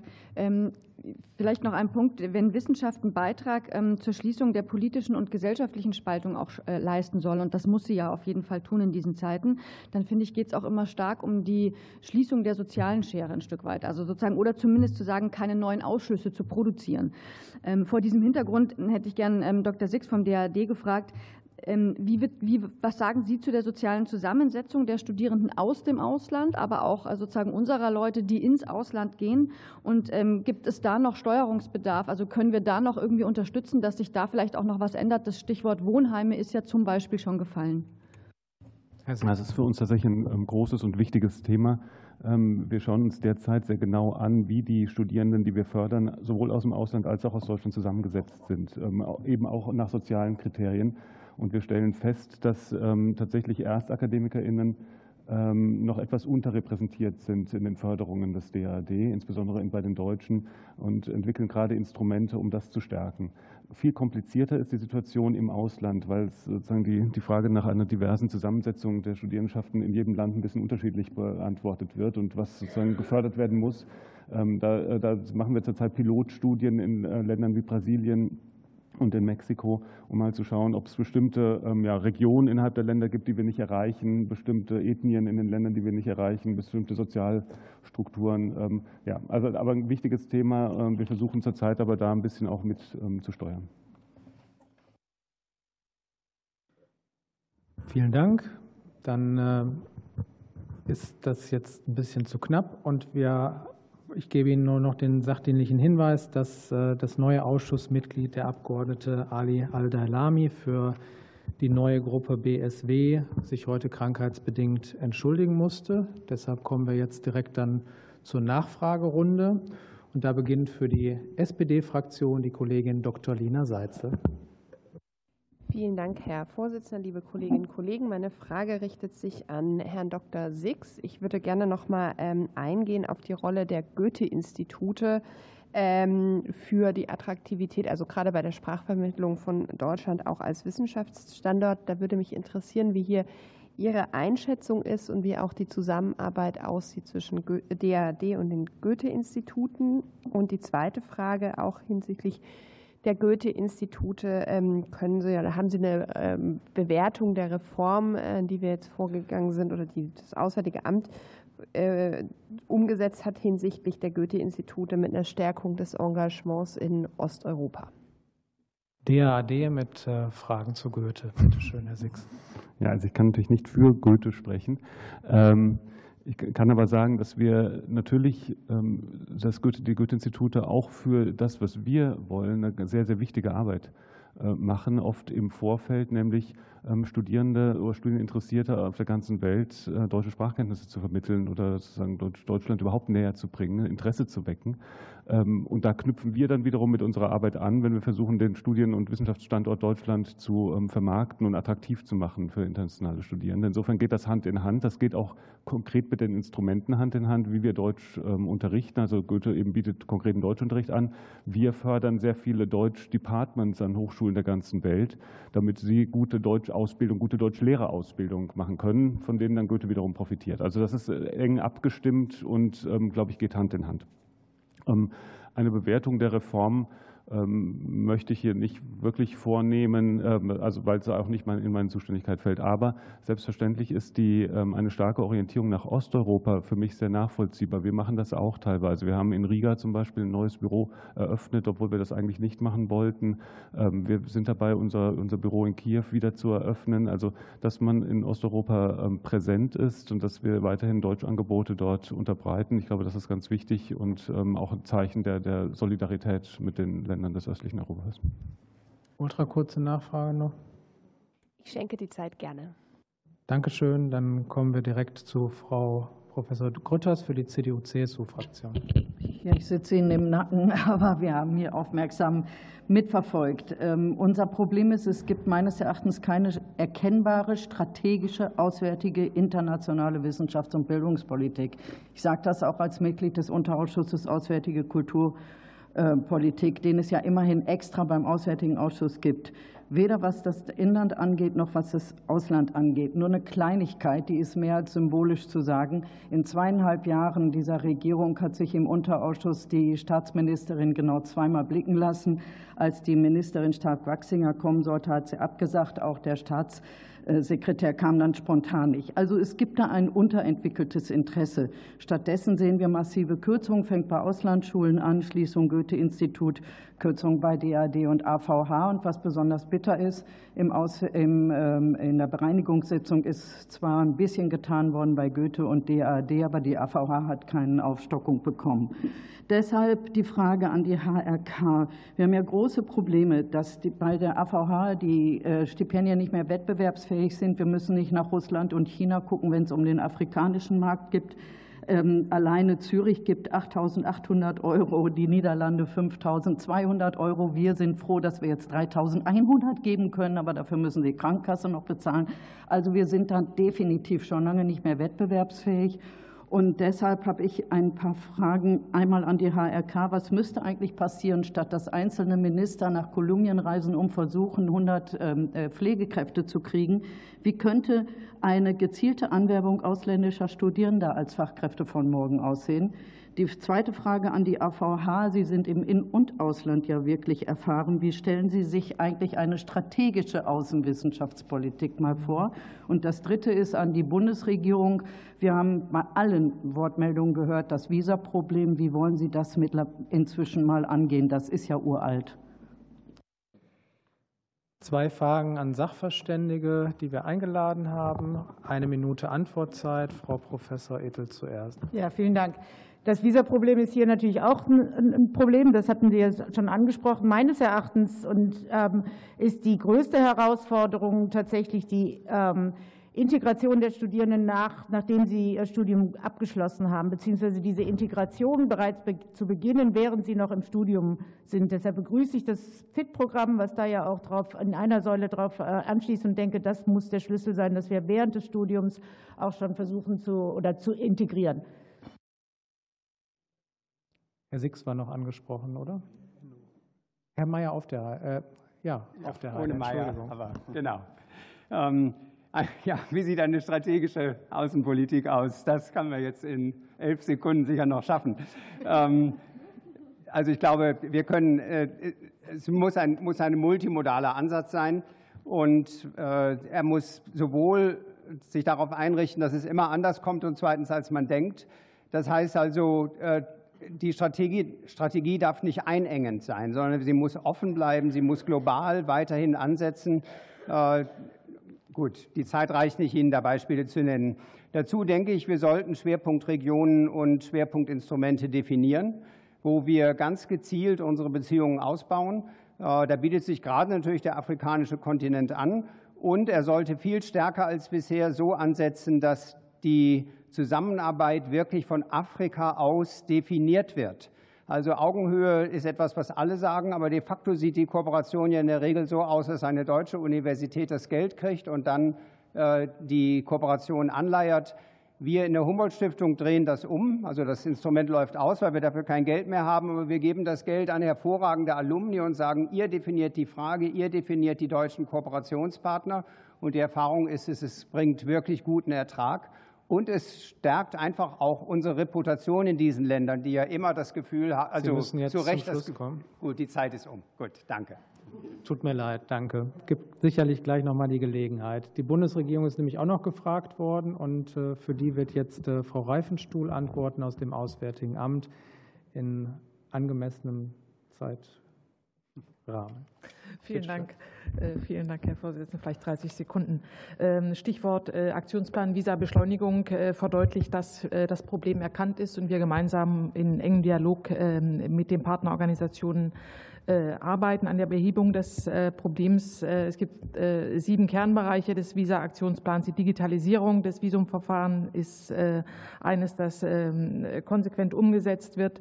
Erwähnen möchte ich auch, dass bereits jetzt Forschende Zugang haben zum beschleunigten Fachkräfteverfahren und von den verkürzten Visa, Termin- und Bearbeitungsfristen profitieren können. Äh, am 1. Juni wird die Anpassung des, ähm, von § 31 Aufenthaltsgesetz in Kraft treten. Äh, das Visumverfahren für Studierende wird dadurch deutlich entbürokratisiert und beschleunigt. Abgeschafft wird das Schweigefristverfahren das ja äh, lang ist äh, und zukünftig die Beteiligung der Ausländerbehörden entbehrlich ist, Auslandsvertretungen somit unmittelbar über Anträge, eingereichte Anträge entscheiden können. Ähm, ein Stichwort, das ich auch erwähnen möchte, äh, sind die akademischen Prüfstellen, die an ähm, mehreren Auslandsvertretungen sehr erfolgreich praktiziert werden und substanziell ähm, zur Verkürzung der Wartezeiten für Studierende, für potenzielle Studierende eingerichtet wurden. Vielen Dank. Vielen Dank. Dann rufe ich jetzt auf äh, für die Fraktion Bündnis 90 Die Grünen, Laura Kraft.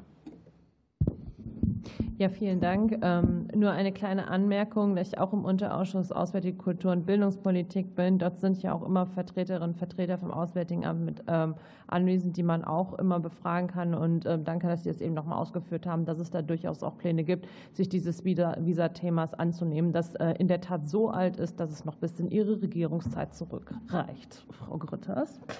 So, und jetzt hätte ich noch eine Frage an Professor Aufderheide. Und zwar haben wir ja über, ähm, darüber gesprochen, dass wir in Bezug auf Internationalisierung ähm, natürlich auch möchten, dass ähm, für den Wissenschaftsstandort Deutschland auch ja, viele Wissenschaftlerinnen und Wissenschaftler gerne hier nach Deutschland kommen. Aber ich wollte auch noch mal nachfragen, ähm, was müsste sich denn vielleicht abseits dieser Visa-Vergabesituation noch ändern? Weil ähm, ich habe ja öfter auch Berichte gehört, dass es da auch ähm, andere Faktoren letzten Endes gibt. Eben wurde seitens der HRK schon angesprochen, naja, da wäre eine Flexibilisierung der Besoldung vielleicht auch attraktiv, aber darüber hinaus. Also wenn es vielleicht darum geht, äh, die Leute kommen ja auch mit ihrer Familie, die haben ja schon ein Leben dabei. Also wenn da Kinder dabei sind oder Ehepartnerin oder Ehepartner, vielleicht können Sie da da noch ein bisschen was zu sagen. Enno auf der Heide. Ja, vielen Dank. Ähm, in der Tat, es ist ein Paket. Also die Besoldung, Stipendienhöhe ist ein Punkt. Äh, die Ausländerämter. Frau Christmann und ich, wir haben uns, glaube ich, Frau Christmann, wir haben uns in Stuttgart gesehen und haben die, die uh, Story gehört, wie es in Stuttgart beim Ausländeramt zugeht, uh, wo eben Personen dann auch Frauen nachts in einer Gegend, die sich mit dem Rotlichtviertel überschneidet, auf der Straße warten müssen, damit sie morgens gleich an der Tür stehen können. Ähm, um dann im Ausländeramt bearbeitet zu werden, sage ich jetzt mal. Das ist ein ganz, ganz wichtiger Punkt. Wir machen, ich hatte ja schon gesagt, wir machen diese Schlussbefragungen und da gibt es Freitextfelder und ein Wort, das auch wenn die auf Englisch ausgefüllt werden, auf Deutsch auftaucht, ist Kindergartenschließtage. Ähm, das macht natürlich gerade Wissenschaftlerinnen ein Riesen, also es macht allen ein Riesenproblem. Wissenschaftlerinnen vielleicht sogar noch weniger als natürlich einer Krankenpflegekraft oder, oder einer, einer Lehrkraft und, oder einer, einer Verkäuferin, einem Verkäufer. Aber das, diese Frage der Familienfreundlichkeit, was Kinderbetreuung angeht und dann die Wohnsituation, das wurde heute angesprochen. Es ist einfach, wenn Sie gerade als ethnisch erkennbare Ausländer für eine begrenzte Zeit nach Deutschland kommen, äh, ist es extrem schwer, eine Wohnung zu bekommen. Das landet immer im oberen Preissegment und ähm, das dann bei einer äh, Stipendienhöhe, tut mir leid, dass ich wieder auf diesen Punkt komme, äh, das addiert sich. Also Visa, Ausländerämter, Familienfreundlichkeit, Kinderbetreuung und Wohnsituation, das sind die drei Dinge. Dass es auch dann eben zu Pöbeleien in der Straßenbahn vielleicht kommt, das hören wir auch ab und an. Und das finde ich extrem schwierig. Aber mir scheint gerade, dass die anderen Punkte fast noch bedeutender sind. Vielen Dank. Dann rufe ich jetzt auf für die FDP-Fraktion äh, Kollege Stefan Seiter. Vielen Dank. Ähm, meine erste Frage geht direkt auch noch mal an Herrn Dr. Aufterheide. Sie haben vorher angesprochen, dass es ähm, eine Reduktion, ich sage mal, der Förderung von Alumni-Verbünden vielleicht mal eine Zeit lang auszuhalten ist. Aber könnten Sie uns da sagen, vielleicht, welche Rolle tatsächlich diese Alumni-Verbünde spielen, auch für die, ich sage mal, Nachhaltigkeit von Internationalisierung? Ja, vielen Dank. Ähm, ich denke, Frau Reifenstuhl und Ihre Kolleginnen und Kollegen im Auswärtigen Amt, die eben auch in Auslandsvertretungen waren, werden das alle erlebt haben. Die Alumni der Humboldt-Stiftung sind ein Asset, glaube ich, für die jeweilige Netzwerkbildung in den Ländern. Und äh, deshalb, äh, glaube ich, haben wir alle was davon, wenn wir diese Netzwerke stärken. Äh, das sind, und zwar in verschiedenen Dimensionen. Das ist einmal die anhaltende Kooperation mit Deutschland. Wir können das zeigen, dass nach der Förderung eben über Jahrzehnte oft die Kooperation mit Deutschland anhält und das eben mit herausragend guten Leuten, die dann wirklich auch ihre deutschen Partnerinnen und Partner noch ein ganzes Stück äh, voranbringen. Dazu aber natürlich auch, die Leute gehen ja in alle Beziehungen. Wir haben Botschafterinnen und Botschafter äh, anderer Länder in Deutschland, die äh, auch mal mit der Humboldt-Stiftung hier waren. Und wir haben Wirtschaftsbeziehungen. Wir haben bei Bayer und BASF in anderen Ländern Humboldt-Stipendiaten, die dort arbeiten und gerade deshalb da arbeiten, weil sie so positive Assoziationen mit Deutschland haben. Darum glaube ich, und deshalb haben wir ja auch die Zielvereinbarung mit dem Auswärtigen Amt, die wir grundsätzlich einhalten, dieses Jahr dann mal nicht, aber hoffentlich demnächst wieder ein Sechstel des Geldes des Auswärtigen Amtes in die Alumni-Förderung zu stecken. Und äh, ich hoffe, wir schaffen das bald wieder. Weitere Nachfrage? Ja, hätte ich noch eine. Ähm, das Thema europäische Universitäten äh, würde mich noch interessieren. Ähm, einerseits an Herrn Weller, äh, welche Hindernisse sehen Sie in diesem Prozess, äh, wo wir was tun könnten oder sollten? Und auch die Frage an Herrn Six dazu, welche Rolle sieht jetzt diesen europäischen Universitäten auch für die Arbeit des DADs zuweisen? Danke. Ja, vielen Dank für die Frage. Ähm, also zunächst einmal die Nachhaltigkeitsstellung der Finanzierung. Das wäre enorm wichtig. Da ist Deutschland ja schon vorbildlich, aber dass man da sozusagen auch planbare Zeiträume hat, äh, insofern, das wäre der eine Punkt. Äh, der andere Punkt wäre, was wir auf europäischer Ebene noch äh, brauchen, ist eine äh, Rechtsplattform, eine Rechtsform für Non-Profit-Organisationen, also eine juristische Person. Wir haben noch keinen europäischen Verein. Das wird jetzt diskutiert, aber man bräuchte eine besser handhabbare ähm, Organisationsplattform als die, die wir bisher schon haben. Wir haben im wirtschaftlichen Bereich viele Modelle, aber eben nicht in diesem Non-Profit-Bereich. Und für die Kooperation wäre ein europäisches ähm, Modell, so wie die Societas Europäer für die Wirtschaft, wäre das für die europäischen Universitäten wichtig. Ähm, anschließend daran glaube ich, dass es noch einige regulatorische Fragen gibt, die zu beantworten sind. Frau Ittel hat das eingangs genannt. Also die Frage, können digitale Teilzeitstudierende einen eigenen Status bekommen? Ich glaube, da müssen die Bundesländer ähm, sich bewegen in ihren Hochschulgesetzen, um sowas zu ermöglichen.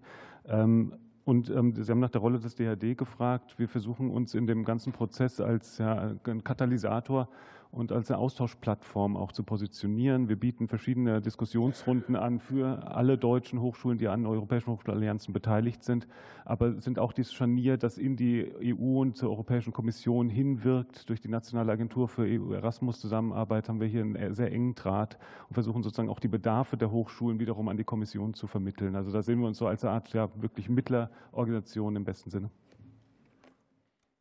Vielen Dank. Wir kommen jetzt zu den Nachfragen der AfD-Fraktion. Ähm, da würde jetzt äh, Herr Dr. Jongen starten. Ähm, es war eben so, dass ich Sie so verstanden hatte, dass Sie noch weitere Kommentierungen und Ausführungen machen wollten. Mir war wichtig, dass wir den Frage-Antwort-Modus einer Anhörung hier äh, weiter fortsetzen. Und ich wollte alle noch mal darauf hinweisen, dass äh, weitere Ausführungen auch gemacht werden können am in der nächsten Ausschusssitzung, wo wir den Tagesordnungspunkt 1 dann die Beratung der Anträge auch haben. Ich gebe Ihnen auf jeden Fall jetzt einen Zacken mehr Zeit oder gucke nicht so streng drauf. Herr Jongen. Alle meine Ausführungen münden in Fragen, Herr Vorsitzender, so auch jetzt. Ich möchte noch mal auf das Thema Wissenschaftsfreiheit und äh, sogenannte Werte zurückkommen. Herr Dr. Six, äh, aus Ihren Ausführungen, ähm, Ihren Ausführungen konnte ich kein adäquates Problembewusstsein der tatsächlichen Lage entnehmen. Worüber wir sprechen, ist wirklich nicht ähm, klassische Frauenförderung, sondern wir haben es zu tun mit einem aggressiven Lobbyismus äh, dieser Gender-Ideologen. Und wenn sich vor kurzem eine Reihe von Biologen und Medizinern öffentlich dagegen aussprechen mussten, dass im öffentlich-rechtlichen Rundfunk wie auch im Wissenschaftssystem die wissenschaftliche Erkenntnis der Zweigeschlechtlichkeit aggressiv in Frage gestellt wird, dann muss uns das zu denken geben und dann läuft etwas schief in Deutschland und auch international. Ähm, vor diesem Zusammenhang machen mir auch die Ausführungen von Frau Professor Kinzelbach doch Sorgen, die von einer wehrhaften Wissenschaft spricht, die wir bräuchten in Analogie zur wehrhaften Demokratie. Wehrhafte Demokratie, wir sehen es jetzt, mündet in einem äh, Demokratiefördergesetz, ähm, das, äh, wo geplant ist, äh, sozusagen bei bloßem Verdacht auf Bestrebungen ähm, gegen die freiheitlich-demokratische Grundordnung, wohlgemerkt Verdacht, dann auch äh, Konten zu sperren, Reisefreiheit einzuschränken etc. Ich frage mich, wenn das in Analogie äh, formuliert sein soll, äh, was bedeutet dann wehrhafte Wissenschaft? Entzug von Forschungsgeldern bei falschen Ansichten. Können Sie vielleicht das mal ein bisschen klarer noch ausführen? Ich konnte jetzt nicht genau erkennen, an wen Sie die Frage richten. An Frau Professor Kinzelbach.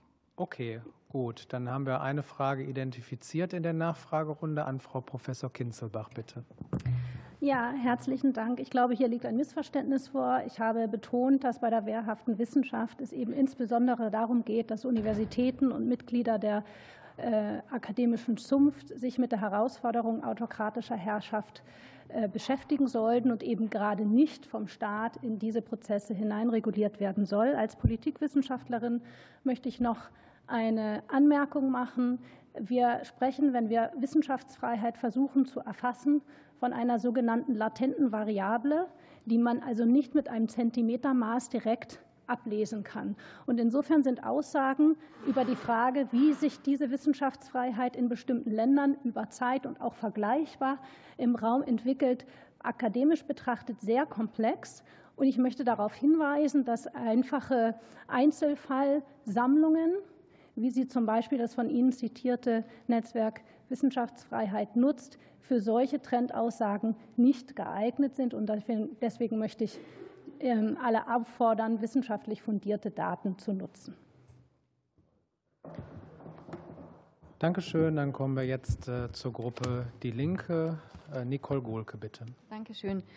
Ja, ähm, im Gegensatz zur Kritik ähm, der Union ist aus meiner Sicht der vielleicht schwerwiegendste Makel am Antrag der ähm, Koalitionsfraktion nicht so sehr das Fehlen von Ideen oder von einer Strategie, sondern eher die Tatsache, dass äh, so viele gute Sachen formuliert werden, die dann aber alle unter Haushaltsvorbehalt stehen und man nicht so ganz genau weiß, was davon tatsächlich eigentlich umgesetzt werden kann. Ähm, wir hatten jetzt schon zwei Haushaltsverhandlungen, die doch, glaube ich, eine ziemlich große Hängepartie für Empfängerinnen und Empfänger von projektbezogenen Geldern waren. Ähm, und dazu begleitet uns ja ohnehin das immanente Problem, dass wir so wahnsinnig viele befristete Mittel sozusagen in diesem Bereich nur haben. Deswegen wäre jetzt an, an der Stelle tatsächlich auch noch mal meine Frage an Herrn Dr. Aufderheide. Was wäre Ihr Wunsch sozusagen ja, für die Zukunft, ähm, den Sie hier formulieren würden? Und ich würde gern dazu vielleicht auch noch mal eine Stellungnahme von der ähm, Bundesregierung hören. Ähm, Sie, ich glaube, es war sehr einmütig ja auch, ne, was das Problem ist und ob Sie da vielleicht an der Stelle ein bisschen mehr Planungssicherheit auch schon versprechen können und sagen können, dass die nächsten Haushaltsverhandlungen oder auch äh, die projektbezogenen Gelder sozusagen sich irgendwann mal vielleicht ein bisschen im Rahmen halten werden. Herr Auf der Heide, maximal zwei Minuten. Ja, also Sie haben es gesagt, Planungssicherheit ist extrem gut. Insofern haben wir den Koalitionsvertrag sehr begrüßt. Ähm, wenn sich das wieder erreichen ließe, wäre das ein, ein großer Gewinn. Ansonsten gilt das, was ich vorhin gesagt habe, äh, auf der einen Seite offen bleiben für Zukunftsentwicklungen, die wir nicht absehen, aber auf der anderen Seite auch durchaus äh, Schwerpunkte setzen, die aktuell wahrscheinlich wirklich in Afrika liegen müssen. Und mit so einer Kombination, glaube ich, kämen wir gut über die Runden. Vielen Dank. Dann äh, würde ich jetzt das Wort der Bundesregierung erteilen. Sie haben sich organisiert. Ja, vielen herzlichen, vielen herzlichen Dank. Ich würde mal aus, aus BMBF-Sicht anfangen, beziehungsweise zur Einordnung. Äh, den meisten hier im Ausschuss dürfte es bekannt sein, aber äh, gerade auch die Zuschauer momentan. Wir haben ja eine Teilung, Aufgabenteilung zwischen den beiden Ressorts, ähm, Auswärtiges Amt und BMBF, was die Förderung jetzt speziell AVH einerseits, aber auch DAD angeht, die institutionelle Förderung durch das Auswärtige Amt. Ähm, beide Ressorts dürfen nicht gleichzeitig institutionell fördern. Deshalb äh, sind wir BMBF-seitig in der Projektförderung aktiv. Und dazu kann ich sagen, dass äh, trotz sehr herausfordernder Haushaltslage, das ist ja hier äh, auch im, Parlament ähm, als Haushaltsgesetzgeber intensiv Gegenstand, dass es gelungen ist, die Mittel auf hohem Niveau zu halten. Also um Ihnen dann einen Eindruck zu geben, jetzt die BMBF-Zahlen ähm, im Vorkrisenjahr vor Corona 2019 waren ähm, äh, die Ist-Zahlen im Jahr äh, etwas über 150 Millionen. Wir sind jetzt im Jahr 2024 ähm, mit rund 184 Millionen äh, etwa auf dem Stand wie auch im vergangenen Jahr. Minimaler Anwuchs, aber das zeigt sehr deutlich, dass wir da jetzt nicht massiv ähm, gekürzt haben. Ähnliches auch bei AVH. Da waren wir 2019 vor der Pandemie bei 64 Millionen Projektmitteln und im Jahr 2024 voraussichtlich ähm, mit etwa 20 Millionen mehr, also mit 85,4 äh, Millionen. Ähm, der Anstieg in den letzten Jahren ist äh, insbesondere in dem Kontext auch zusätzliche KI-Mittel dadurch ähm, zu erklären. Aber um Ihnen Eindruck zu geben zu den Zahlen und äh, Kollegin Reifenstuhl des Auswärtigen Amts wird auch ergänzen noch. Vielen Dank. Äh, ich würde gerne nur noch ein Stichwort ergänzen, ähm, um äh, auf ähm, äh, die Problematik Planungssicherheit einzugehen, die Sie erwähnt haben. Ähm, natürlich bewegt sich der, Gesamt, der, der Haushalt der Förderung im, im Gesamtgefüge des, des Haushalts für die Auswärtige Kultur- und Bildungspolitik es ist wichtig, dabei im Blick zu behalten, dass die Partnerorganisationen zum, natürlich an den, an den Haushalt gebunden sind, aber die Planungssicherheit auch dadurch haben, ähm, dass sie über das Instrument der Eigenbewirtschaftungsmittel verfügen, äh, insofern durchaus ins nächste Jahr planen können und äh, die Verpflichtungsermächtigungen ja auch Festschreibungen äh, für Folgejahre ermöglichen. Also ähm, die, die Flexibilität, die die Organisationen brauchen für Planungen, für Stipendien, für Forschungsvorhaben, ist, ist in diesem Rahmen durchaus gegeben. Und ein zweiter Satz vielleicht, ich hatte eben schon gesagt, Partnerorganisationen. Ähm, uns ist es wichtig zu unterstreichen, dass die Organisationen keine Empfänger sind von Zuwendungen, von, von Mitteln, sondern dass wir im permanenten partnerschaftlichen Dialog sind. Zu den Planungsgesprächen gehören regelmäßige Treffen, um Bedarfe, um Mittel, um Projekte gemeinsam zu diskutieren. Danke. Vielen Dank an die Bundesregierung. Dann haben wir jetzt äh, für die äh, SPD-Fraktion äh, den Kollegen Rupert Stüwe. Vielleicht an die Diskussion davor anknüpfend. Ich würde immer noch für mich in Anspruch nehmen, dass das Haushalt ein bisschen das Parlament auch mitzureden hat. Da hat das Parlament ja auch in den letzten Haushaltsverhandlungen immer wieder auch Akzente gesetzt. Insbesondere für den Bereich, wo wir hier reden, ähm, kann ich keine Kürzungen feststellen. Ich würde äh, dazu nochmal, weil wir hier auch in der öffentlichen Sitzung sind, nochmal sagen, die einzige Fraktion, die bisher zwei Bundestagsdebatten beantragt hat, in der Wissenschaftsfreiheit beschnitten werden soll, äh, war tatsächlich die AfD-Fraktion. Ähm, einmal zum Thema Gender Studies und einmal zum Thema, wie wir in der Virologie forschen. Das haben wir im Deutschen Bundestag diskutiert. Insofern haben Sie recht, da gibt es einen Grund zur Sorge. Aber ähm, da sich Wissenschaft auch immer gesellschaftlich rechtfertigen muss, äh, schaffen wir dann auch im Bundestag in breiter Einigkeit den Konsens dafür, dass diese Wissenschaftsfreiheit in Deutschland gewahrt bleibt. Als drittes würde ich gerne ähm, nochmal Frau Professor Kampmann fragen, und zwar zu den Sachen, wie sich die Diskussionen und die Wissenschaftsbeziehungen eigentlich in den Ländern, mit denen Sie vor allen Dingen kooperieren, darstellt. Ich würde es mal sehr provokant fragen, ist es noch so, dass alle Leute darauf warten, dass deutsche Institutionen äh, kooperieren? Oder wer sind da die Kooperationspartner, mit denen sich ähm, die Forscherinnen und Forscher in den Ländern, äh, gerade auch in Afrika, ähm, auseinandersetzen müssen oder mit denen sie Kooperationen eingehen? Wie sieht das vor Ort aus?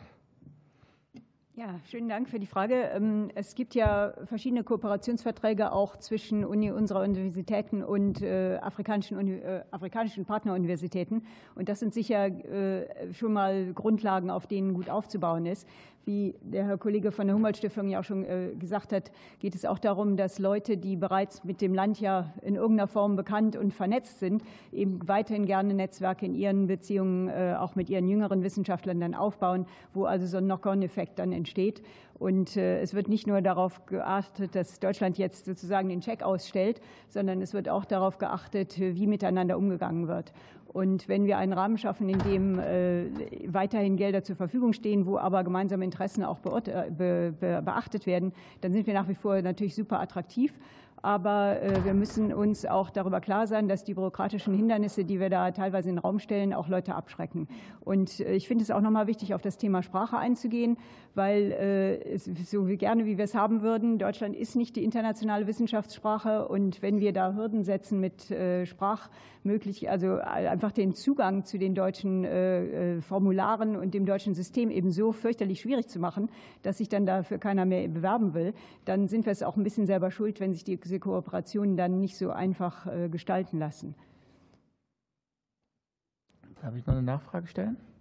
Wer sind denn die Kooperationspartner, die sich sozusagen neben Deutschland gerade immer eine größere Rolle einnehmen? Verändert sich da was in Afrika? Ähm, Afrika hat ja in der Agenda 2063 eine ganz klare Zielvorstellung auch für seine eigene wissenschaftliche Entwicklung und die Kompetenzen in Universitäten gesetzt. Und ich glaube, dass da einfach viel mehr äh, Potenzial jetzt ist auch für dieses Engagement. Wir wissen ja zum Beispiel, dass äh, auch die GEZ im Rahmen von der europäischen Agenda sehr stark in dem Vaccine Manufacturing in Afrika zum Beispiel engagiert ist. Da müssen ungemeine Kapazitäten aufgebaut werden und da sind, sind unsere Universitäten und regulatorische Organisationen super gefragt und da werden wir auch äh, sicher aufbauen können. Ich denke, dass es da bestimmte Schwerpunkte thematisch gibt. Ähm, das in Zentren, wo eben auch investiert wurde, auch während der Pandemie, was zum Beispiel ähm, äh, Datenerhebung im Genomikbereich angeht, auch in der Klimakrise, dass sich da neue äh, Partnerschaften ergeben werden, zum Beispiel Universitäten, die auch in Städten liegen, wo die besonders von der Klimakrise bedroht sind. Das sind ja viele, viele Länder in Westafrika ganz besonders, dass sich dort vermehrt äh, sowohl für die Wissenschaft als auch für die Industrie Möglichkeiten ergeben werden in Partnerschaft. Dankeschön. Dann haben wir jetzt äh, Alexander Föhr für die Fraktion äh, der CDU-CSU. Herzlichen Dank, Herr Vorsitzender. Ich möchte noch mal bei dem Thema äh, Visavergabe einhaken. Nach den Ausführungen, die wir jetzt gerade gehört haben von Frau Professor Ittel, dass ein Drittel der Studierenden und Wissenschaftler nicht nach Deutschland einreisen können, scheint mir das wirklich das äh, Internationalisierungs- und Wissenschafts-, äh, die Wissenschaftsbremse überhaupt zu sein, wenn wir zwei Jahre Wartezeit haben. Ich würde gerne vom Herrn Professor Weller wissen, was bedeutet es eigentlich dann ganz konkret für die Universitäten, wenn sie mit diesem Mangel umgehen müssen, wenn sie nicht genau wissen, wer kommt eigentlich zu uns. Das würde mich ganz konkret interessieren, was es für die Universitäten bedeutet. Und kurz die Anmerkung an die Kollegin Kraft. Äh, der letzte Unionsaußenminister kommt aus dem Jahr 1966. Also die letzten 60 Jahre haben Sie und die beiden anderen Regierungsfraktionen das Auswärtige Amt äh, bestritten. Vielleicht kümmern Sie sich im Rahmen der Ressortzuständigkeit dann in Zukunft um dieses Thema. Zweite Nachfrage, die ich noch gerne machen würde an die Bundesregierung, an Frau Reifenstuhl, Herrn Dr. Brandenburg. Verstehe ich es richtig, dass die Bundesregierung die Verantwortung für die internationalen Kooperationen jetzt auch in der sich veränderten Weltlage äh, bei den Hochschulen und Forschungseinrichtungen sieht und die Entscheidungen der Hochschulen und Forschungseinrichtungen dann auch von staatlicher Seite akzeptiert werden? Ich frage das vor dem Hintergrund der öffentlichen Kritik von der Bundesforschungsministerin an der Bielefelder Hochschulgründung in China, einem Projekt, das ja zuvor von staatlicher Seite unterstützt worden ist. Die erste Frage richtete sich an Professor Weller. An Herrn Weller, bitteschön. Ja, vielen Dank. Ähm, da ging es um die Frage der Auswirkungen verzögerter Visaerteilung ähm, auf äh, die Universitäten. Nun, also es ist natürlich klar, ähm, dann können wir die Studierenden nicht äh, zulassen, weil das eine Voraussetzung ist, äh, die Visaerteilung. Und wenn sie dann verspätet erteilt wird, dann kommen die eben schon später zum, zu den Vorlesungen, haben dann natürlich Nachteile, weil sie die Hälfte verpasst haben. Wir, das Ganze koppelt sich mit dem Wohnraumproblem, was auch schon fraktionsübergreifend angesprochen wurde. Und dann kommt noch ein weiteres hinzu, auch das wurde schon erwähnt, die Digitalisierung. Man kann nämlich die Studierenden nicht im Ausland ein, also nicht einschreiben, solange sie noch im Ausland sind, wenn sie noch kein Visa haben. Ähm, das könnte man natürlich ändern, äh, sodass sie dann sozusagen aus dem Ausland online teilnehmen können. Aber auch da äh, äh, gibt, klemmt es sozusagen. Und insofern ist das, ein, ein, ist das tatsächlich die, eine wichtige erste Stellschraube, die, und das haben wir erfreulicherweise gehört, die jetzt da angegangen werden soll und ab 1. Juni dann ähm, hoffentlich auch dann besser läuft. Danke, Herr Weller, für die kurze Antwort. Und äh, jetzt erteile ich das Wort der Bundesregierung. Es startete Staatssekretär Jens Brandenburg. Ja, vielen herzlichen Dank. Ähm, ich glaube, es ist ja in der Anhörung schon sehr deutlich geworden, dass die sich verändernde internationale Lage das Wissenschaftssystem in Deutschland insgesamt vor enorme Herausforderungen äh, stellt. Gerade mit Stichworte wurden genannt, äh, Dual-Use-Risiken, also können möglicherweise auch deutsche Forschungsergebnisse woanders für äh, beispielsweise Zwecke von Menschenrechtsverletzungen oder anderes ähm, äh, mit verwertet werden. Insofern stehen wir als Wissenschaftssystem insgesamt vor der Herausforderung, sehr viel genauer im Einzelfall auch hinzuschauen. Was uns in Deutschland von gerade diesen autoritären Staaten sehr unterscheidet, ist, dass bei uns ja die Freiheit von Forschung und Lehre Verfassungsrang hat. Also insofern Teil der Antwort ist ja. Die Freiheit der Entscheidung, die liegt im Regelfall ähm, bei den Hochschulen und Forschungseinrichtungen beziehungsweise im Zweifel dann auch bei den einzelnen Personen, Forschenden. Ähm, vor Ort. Es ist allerdings kein rechtsfreier Raum. Also Stichwort Exportkontrolle äh, ist nicht so, dass, dass das völlig rechtsfrei ist. Aber die Verantwortung, ähm, die Freiheit einerseits äh, liegt vor Ort. Dazu gehört aber natürlich auch die Verantwortlichkeit. Also immer dann, wenn äh, solche Entscheidungen auch offensichtlich zu großen ähm, Schäden führen, natürlich auch die Verantwortlichkeit vor Ort. Das respektieren wir seitens der Bundesregierung. Gleichzeitig entlastet uns das aber nicht von der Verantwortung, die wir politisch einerseits haben und andererseits natürlich als Zuwendungsgeber.